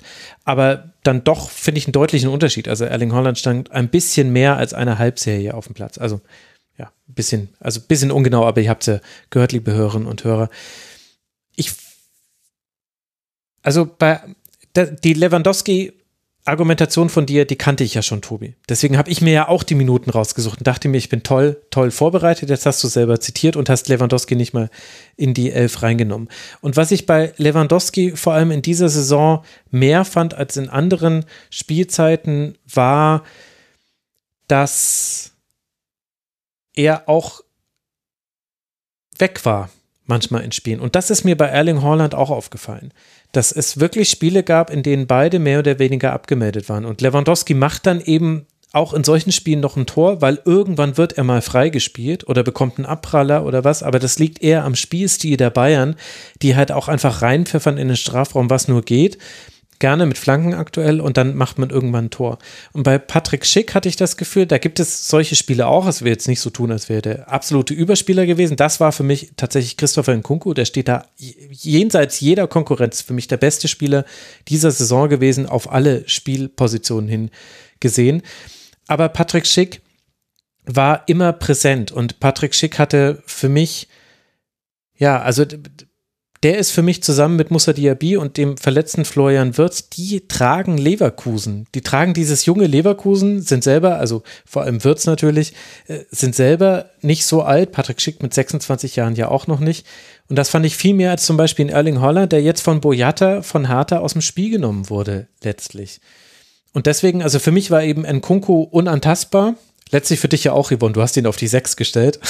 Genau, ich wollte gerade sagen, für mich gab es halt diese D Diskussion nicht, weil ich einen Kunku einfach woanders hingetrickst habe, um vorne mehr Platz zu haben. Ja. Aber ich muss auch zugeben, dass ich, also jetzt mal so mit allem, was ihr gesagt habt, äh, das beleuchtet, muss ich zugeben, dass ich ähm, mich für Holland Schick entschieden habe, anstatt für Lewandowski Schick, ist deswegen, weil ich glaube, dass einfach der Name Holland trotz allem einfach lauter war, als der Name Lewandowski war. Und das über vieles hinweg getäuscht hat. Und äh, das dementsprechend wahrscheinlich eine gewisse Rolle gespielt hat, warum ich mich dann doch für ihn entschieden habe. Weil mit eurer Argumentation würde ich halt, die durchaus richtig ist, und dadurch, dass ich ja noch Platz für zwei Stürmer habe, würde ich halt auf Schick und Lewandowski gehen. Und Holland dann halt auch als ähm, Nummer Kommt drei. gut von der Bank. Hm. ja, ja, Holland von der Bank, das wäre nicht so schlecht. Und, ja. und also die Stürmerposition ist wirklich schlimm, weil, also äh, ich will, ich will jetzt nicht so tun, als ob die sich jetzt noch reindringen, aber Anthony Modest muss man nennen, äh, Lukas Höhler muss man nennen, auch in seiner Arbeit äh, gegen den Ball. Äh, Taiwo Avoni hast du auch schon genannt, Tobi. Äh, ich hatte hier auf, auf, dieser Position auch noch Florian Wirz und Thomas Müller stehen, weil äh, gerade Müller immer aus so Top-Listen rausfällt und äh, Florian Wirz jetzt, weil wir die Position in unserem 4-4-2 nicht haben. Also es ist schwierig. Was, was machen wir? Also Nkunku ist gesetzt. Und dann Schick. schick. Kann es ja eigentlich nur schick geben, oder? Gut. Ja, ich. Ja, okay, wenn es für dich okay ist, äh, Yvonne, weil das war jetzt das, was Tobi und ich hatten, ich will es aber nicht so durchdrücken. Wenn das für dich in Ordnung ist, wenn du. Ja, nee, das ist ja relativ logisch, weil ich hatte ja auch schick und warum sollte man dann, wenn alle das gleiche haben, jemanden nehmen, den nur einer hat? Das ist doch. Hä? Ja, okay, ja, ja, okay, okay. Hast, hast du recht. Es ist auch schon sehr spät ich glaube, dann lass doch diese, dieses Segment beenden, indem wir nochmal sagen, was Christopher Nkunku so besonders macht. Tobi, du hast vorhin schon mal angesetzt. Was, was zeichnet ihn aus, deiner Meinung nach? Ja, ich habe, ähm, glaube ich, mein Pulver auch schon verschossen. Also, dass er wirklich im Alleingang durch seine Aktionen Dynamik und Räume kreiert, dass er halt so mit kleinen Bewegungen, kleinen Tricks, mit kleinen Aktionen immer wieder was Neues schafft und überhaupt diese ganze Kreativität, der Spielwitz, den er ausstrahlt. Der ist aber auch, wie du vorhin gesagt hast, diese fehlenden Abstimmungen Leipzigs im Offensivdrittel, die konnte er komplett kompensieren. Und das auch noch, und das muss man unterstreichen, in zwei Systemen von zwei völlig unterschiedlichen Trainern, die völlig unterschiedliche Denkweise über Fußball haben und völlig unterschiedlich ähm, Ordnung und Chaos auf dem Platz sehen. Und der war sowohl unter Marsch als auch unter Tedesco der überragende Spieler. Das muss man ihm erstmal nachmachen. Yvonne, magst du noch was ergänzen? Ähm, ja, ich glaube, mich hat mal irgendwer gefragt, so, es, da ging es halt tatsächlich auch um Kunku und irgendwer fragte dann so, ja, aber was findest du denn, was der kann, was ihn so besonders macht? Und meine Antwort war alles. Und ich glaube, dass äh, mhm. das trifft es bei ihm tatsächlich ganz gut. Also ich traue ihm einfach so ziemlich alles zu und äh, bin gespannt auf die Entwicklung, die da noch kommen würden. Ich bin gespannt, welche Vereine da alle im Sommer die Finger nach ausstrecken werden. Ja, da kann man, glaube ich, entspannt sein, äh, gespannt sein. 20 Tore, 13 Assists hat Christopher Nkunku jetzt am Ende auf seinem Zettel stehen. Das sind 33 Torbeteiligungen in 31 Spielen. Ehrlicherweise, ohne jetzt ein komplett neues Thema aufmachen zu wollen, aber manchmal verstehe ich nicht so ganz, warum in der Art über Lewandowski, Haaland und jetzt auch über Schick gesprochen wird und zumindest in meiner Wahrnehmung nicht so auch über Nkunku gesprochen wird. Also unter ExpertInnen schon, aber dann mit dem großen Aufschlag dann doch irgendwie nicht. Ist zumindest mein Gefühl. Weil ein, weil ein Leipzig. Weil er nicht so der klassische. München. Ja, vielleicht. Und vielleicht auch, weil er nicht der klassische, dieser klassische Holland-Lewandowski-Stürmertyp ist, sondern ja. von der, von seinem Typ her, von seinem Spielertyp her anders ist. Und das war mit der Grund, warum ich ihn zum Beispiel ins Mittelfeld gesetzt habe und gesagt habe, naja, komm, du gehst halt mhm. halt nicht mit einer Doppel-6, sondern du machst ihn als sehr offensiven Achter. Ja. Weil das im Zweifelsfall würde das funktionieren. Ja, stimmt. Und äh, deswegen glaube ich, ist, also du, wenn du einen, wenn du Lewandowski halt auf die Position setzen würdest, eine sehr offensive Acht, sähe das halt komplett, komplett anders aus, als würdest du einen Kunku dahinsetzen. Und ich glaube einfach, weil er halt nicht so dieser klassische Typ ist und weil einfach Lewandowski ein ganz anderer Name ist. Ja. Dem, was ja. der Mensch einfach schon erreicht hat. Das, das kann sein. Also ich hoffe, dass es, dass es an all diesen ähm, Aspekten liegt und dass es nicht daran liegt, dass er vielleicht anders aussieht als die anderen. Ich weiß nicht, ich will da jetzt auch gar nichts unterstellen. Das ist nur so ein Gedanke, von dem kann ich mich manchmal nicht lösen, weil Nkunku so dominant war und in den, in den Einzelspielen wird das auch immer erwähnt von den, von den Kommentatorinnen und Kommentatoren. Aber, also wie oft der jetzt, na, nee, ich will jetzt auch gar, gar keine Leuten in, in Generalverdacht stellen. Aber ich hatte da manchmal ein Gefühl. es könnte, es könnten aber auch hundert andere Gründe sein. Da habt ihr recht. Ähm, aber vielleicht müssen wir sowas auch manchmal ein bisschen mitdenken, einfach, dass einem das selber auch nicht passiert, dass man Leute vergisst, weil sie vielleicht nicht aber ich würde jetzt von keinem hier behaupten, dass wir ihn anders bewerten, weil er Nein, nein, nein, nein. Ich meine, wir haben ja, nein, ich, ich, ich, ich bewege mich hier gerade auf ganz, ganz dünnem Eis, merkt ihr ja auch, wie ich hin und her rudere. Ich möchte da auch niemandem etwas unterstellen. Gleichzeitig weiß ich aber, ich habe da jetzt auch wieder eine Studie zugelesen, es gibt eben halt einfach diesen Bias und es gibt eben da einen, einen, einen unterliegenden Rassismus in unserer Gesellschaft, der da, der da ist. Aber der muss jetzt nicht im Fall von Christoph Nkunku auch da sein. Aber es gibt halt diesen und von dem ich würde halt nie sagen, dass ich mich auch komplett davon freisprechen kann. Deswegen, aber vielleicht bin ich da jetzt auch gerade in eine völlige Sackgasse reingerannt. Das kann sein. Äh, deswegen, ja. Ich, ja, ich, ich bringe mal das Gegenargument international. Manet. Ja, ja, ja, ja, klar, das stimmt. ja, Oder Mbappé. Wobei Mbappé, man, ja. man sagen muss, du, du, hast ja ein Argument und es gibt es ja auch für Fußball, ist ja auch ähm, nachgewiesen, dass man eher gerade im Mittelfeld afrikanischen Spielern eine Athletik andichtet, die sie vielleicht gar nicht haben und eher weißen Spielern eine ähm, Spielintelligenz, die auch mhm. gar nicht unbedingt genau. ist, nicht? Weil für diese rassistischen Vorurteile. Aber auch von Kunko gesehen würde ich das jetzt auch nicht beschreiben. Weil man muss ja auch fairerweise sagen, Lev Haaland war omnipräsent in den Medien in diesem Jahr, gerade wegen seiner Wechselgeschichten. Lewandowski jetzt auch und ist ja sowieso bei den Bayern, die sowieso immer präsent sind. Und wenn ein Kunku mhm. dann mit Leipzig eine Wahnsinnsleistung zeigt gegen Bochum oder gegen, ich weiß jetzt gar nicht, wo er da Wahnsinnsleistung gezeigt hat, dann ist das nicht so präsent einfach. Denn wenn der jetzt zu Bayern wechseln würde und da dann die Leistung zeigen würde, dann würden wir nach einem Jahr über den Kunku-Hype sprechen. Ja, okay, stimmt Da hast du recht. Da habt ihr mich äh, ganz gut äh, rausgerettet, äh, glaube ich zumindest. Will ich, dann bin ich gespannt auf die Kommentare der Hörerinnen und Hörer. Das war sie in jedem Fall, unsere Top 11 und auch die letzte reguläre Schlusskonferenz zu dieser Männer-Bundesliga. Was jetzt noch folgt, ist der Rasenfunk Royal und natürlich die Kurzpässe, wie vorhin schon angesprochen. Ihr zwei, ich kann mich nur sehr herzlich bei euch bedanken. Inzwischen ist es schon früh am Sonntagmorgen. Danke, dass ihr euch die Zeit genommen habt. Danke an Yvonne Marian. Folgt ihr auf Twitter. Polyvalenz heißt ihr dort. Danke dir, liebe Yvonne, dass du mal wieder im Rasenfunk warst. Ich danke dir, dass ich wieder hier sein durfte. Jederzeit gerne. Und ebenfalls äh, danke ich äh, Tobias Escher, der Ed Tobias Escher auf Twitter. Danke dir, Tobi, dass wir mal wieder über Fußball reden durften. Wir machen das ja einfach formatunabhängig, wir zwei. danke dir. Danke für die Einladung und wir hören uns bald wieder. Wir hören uns bald wieder. Wir, vielleicht haben wir uns sogar schon wieder gehört, aber das wird jetzt ein bisschen schwierig. Ich habe noch ein paar Podcast-Empfehlungen für euch, liebe Hörerinnen und Hörer. Vier Stück sind es diesmal. Alle davon finde ich aus unterschiedlichen Gründen wichtig. Deswegen ganz schnell. Geschichten aus der Geschichte hat eine tolle Folge. Die längste Hängebrücke der Welt geht nämlich darum, dass die von einer Frau eigentlich errichtet wurde. Erinnert wird aber eigentlich eher der Mann. Also man erinnert sich eher an den Mann. So ist es grammatikalisch korrekt. Dann Colinas Abend sind zurück mit der Sendung Rückkehr mit Rückblick. Wie alles von Colinas Abend natürlich empfehlenswert. Und dann noch ein Thema Digitalpolitik. Man kann sich nur darüber aufregen, auch das, was die EU macht. Unter anderem soll jetzt beschlossen werden, dass alle Bilder auf unseren Smartphones automatisiert durchsucht werden, um damit gegen Kinderpornografie vorzugehen. Natürlich muss man gegen Kinderpornografie alles tun, was zu tun ist, was machbar ist.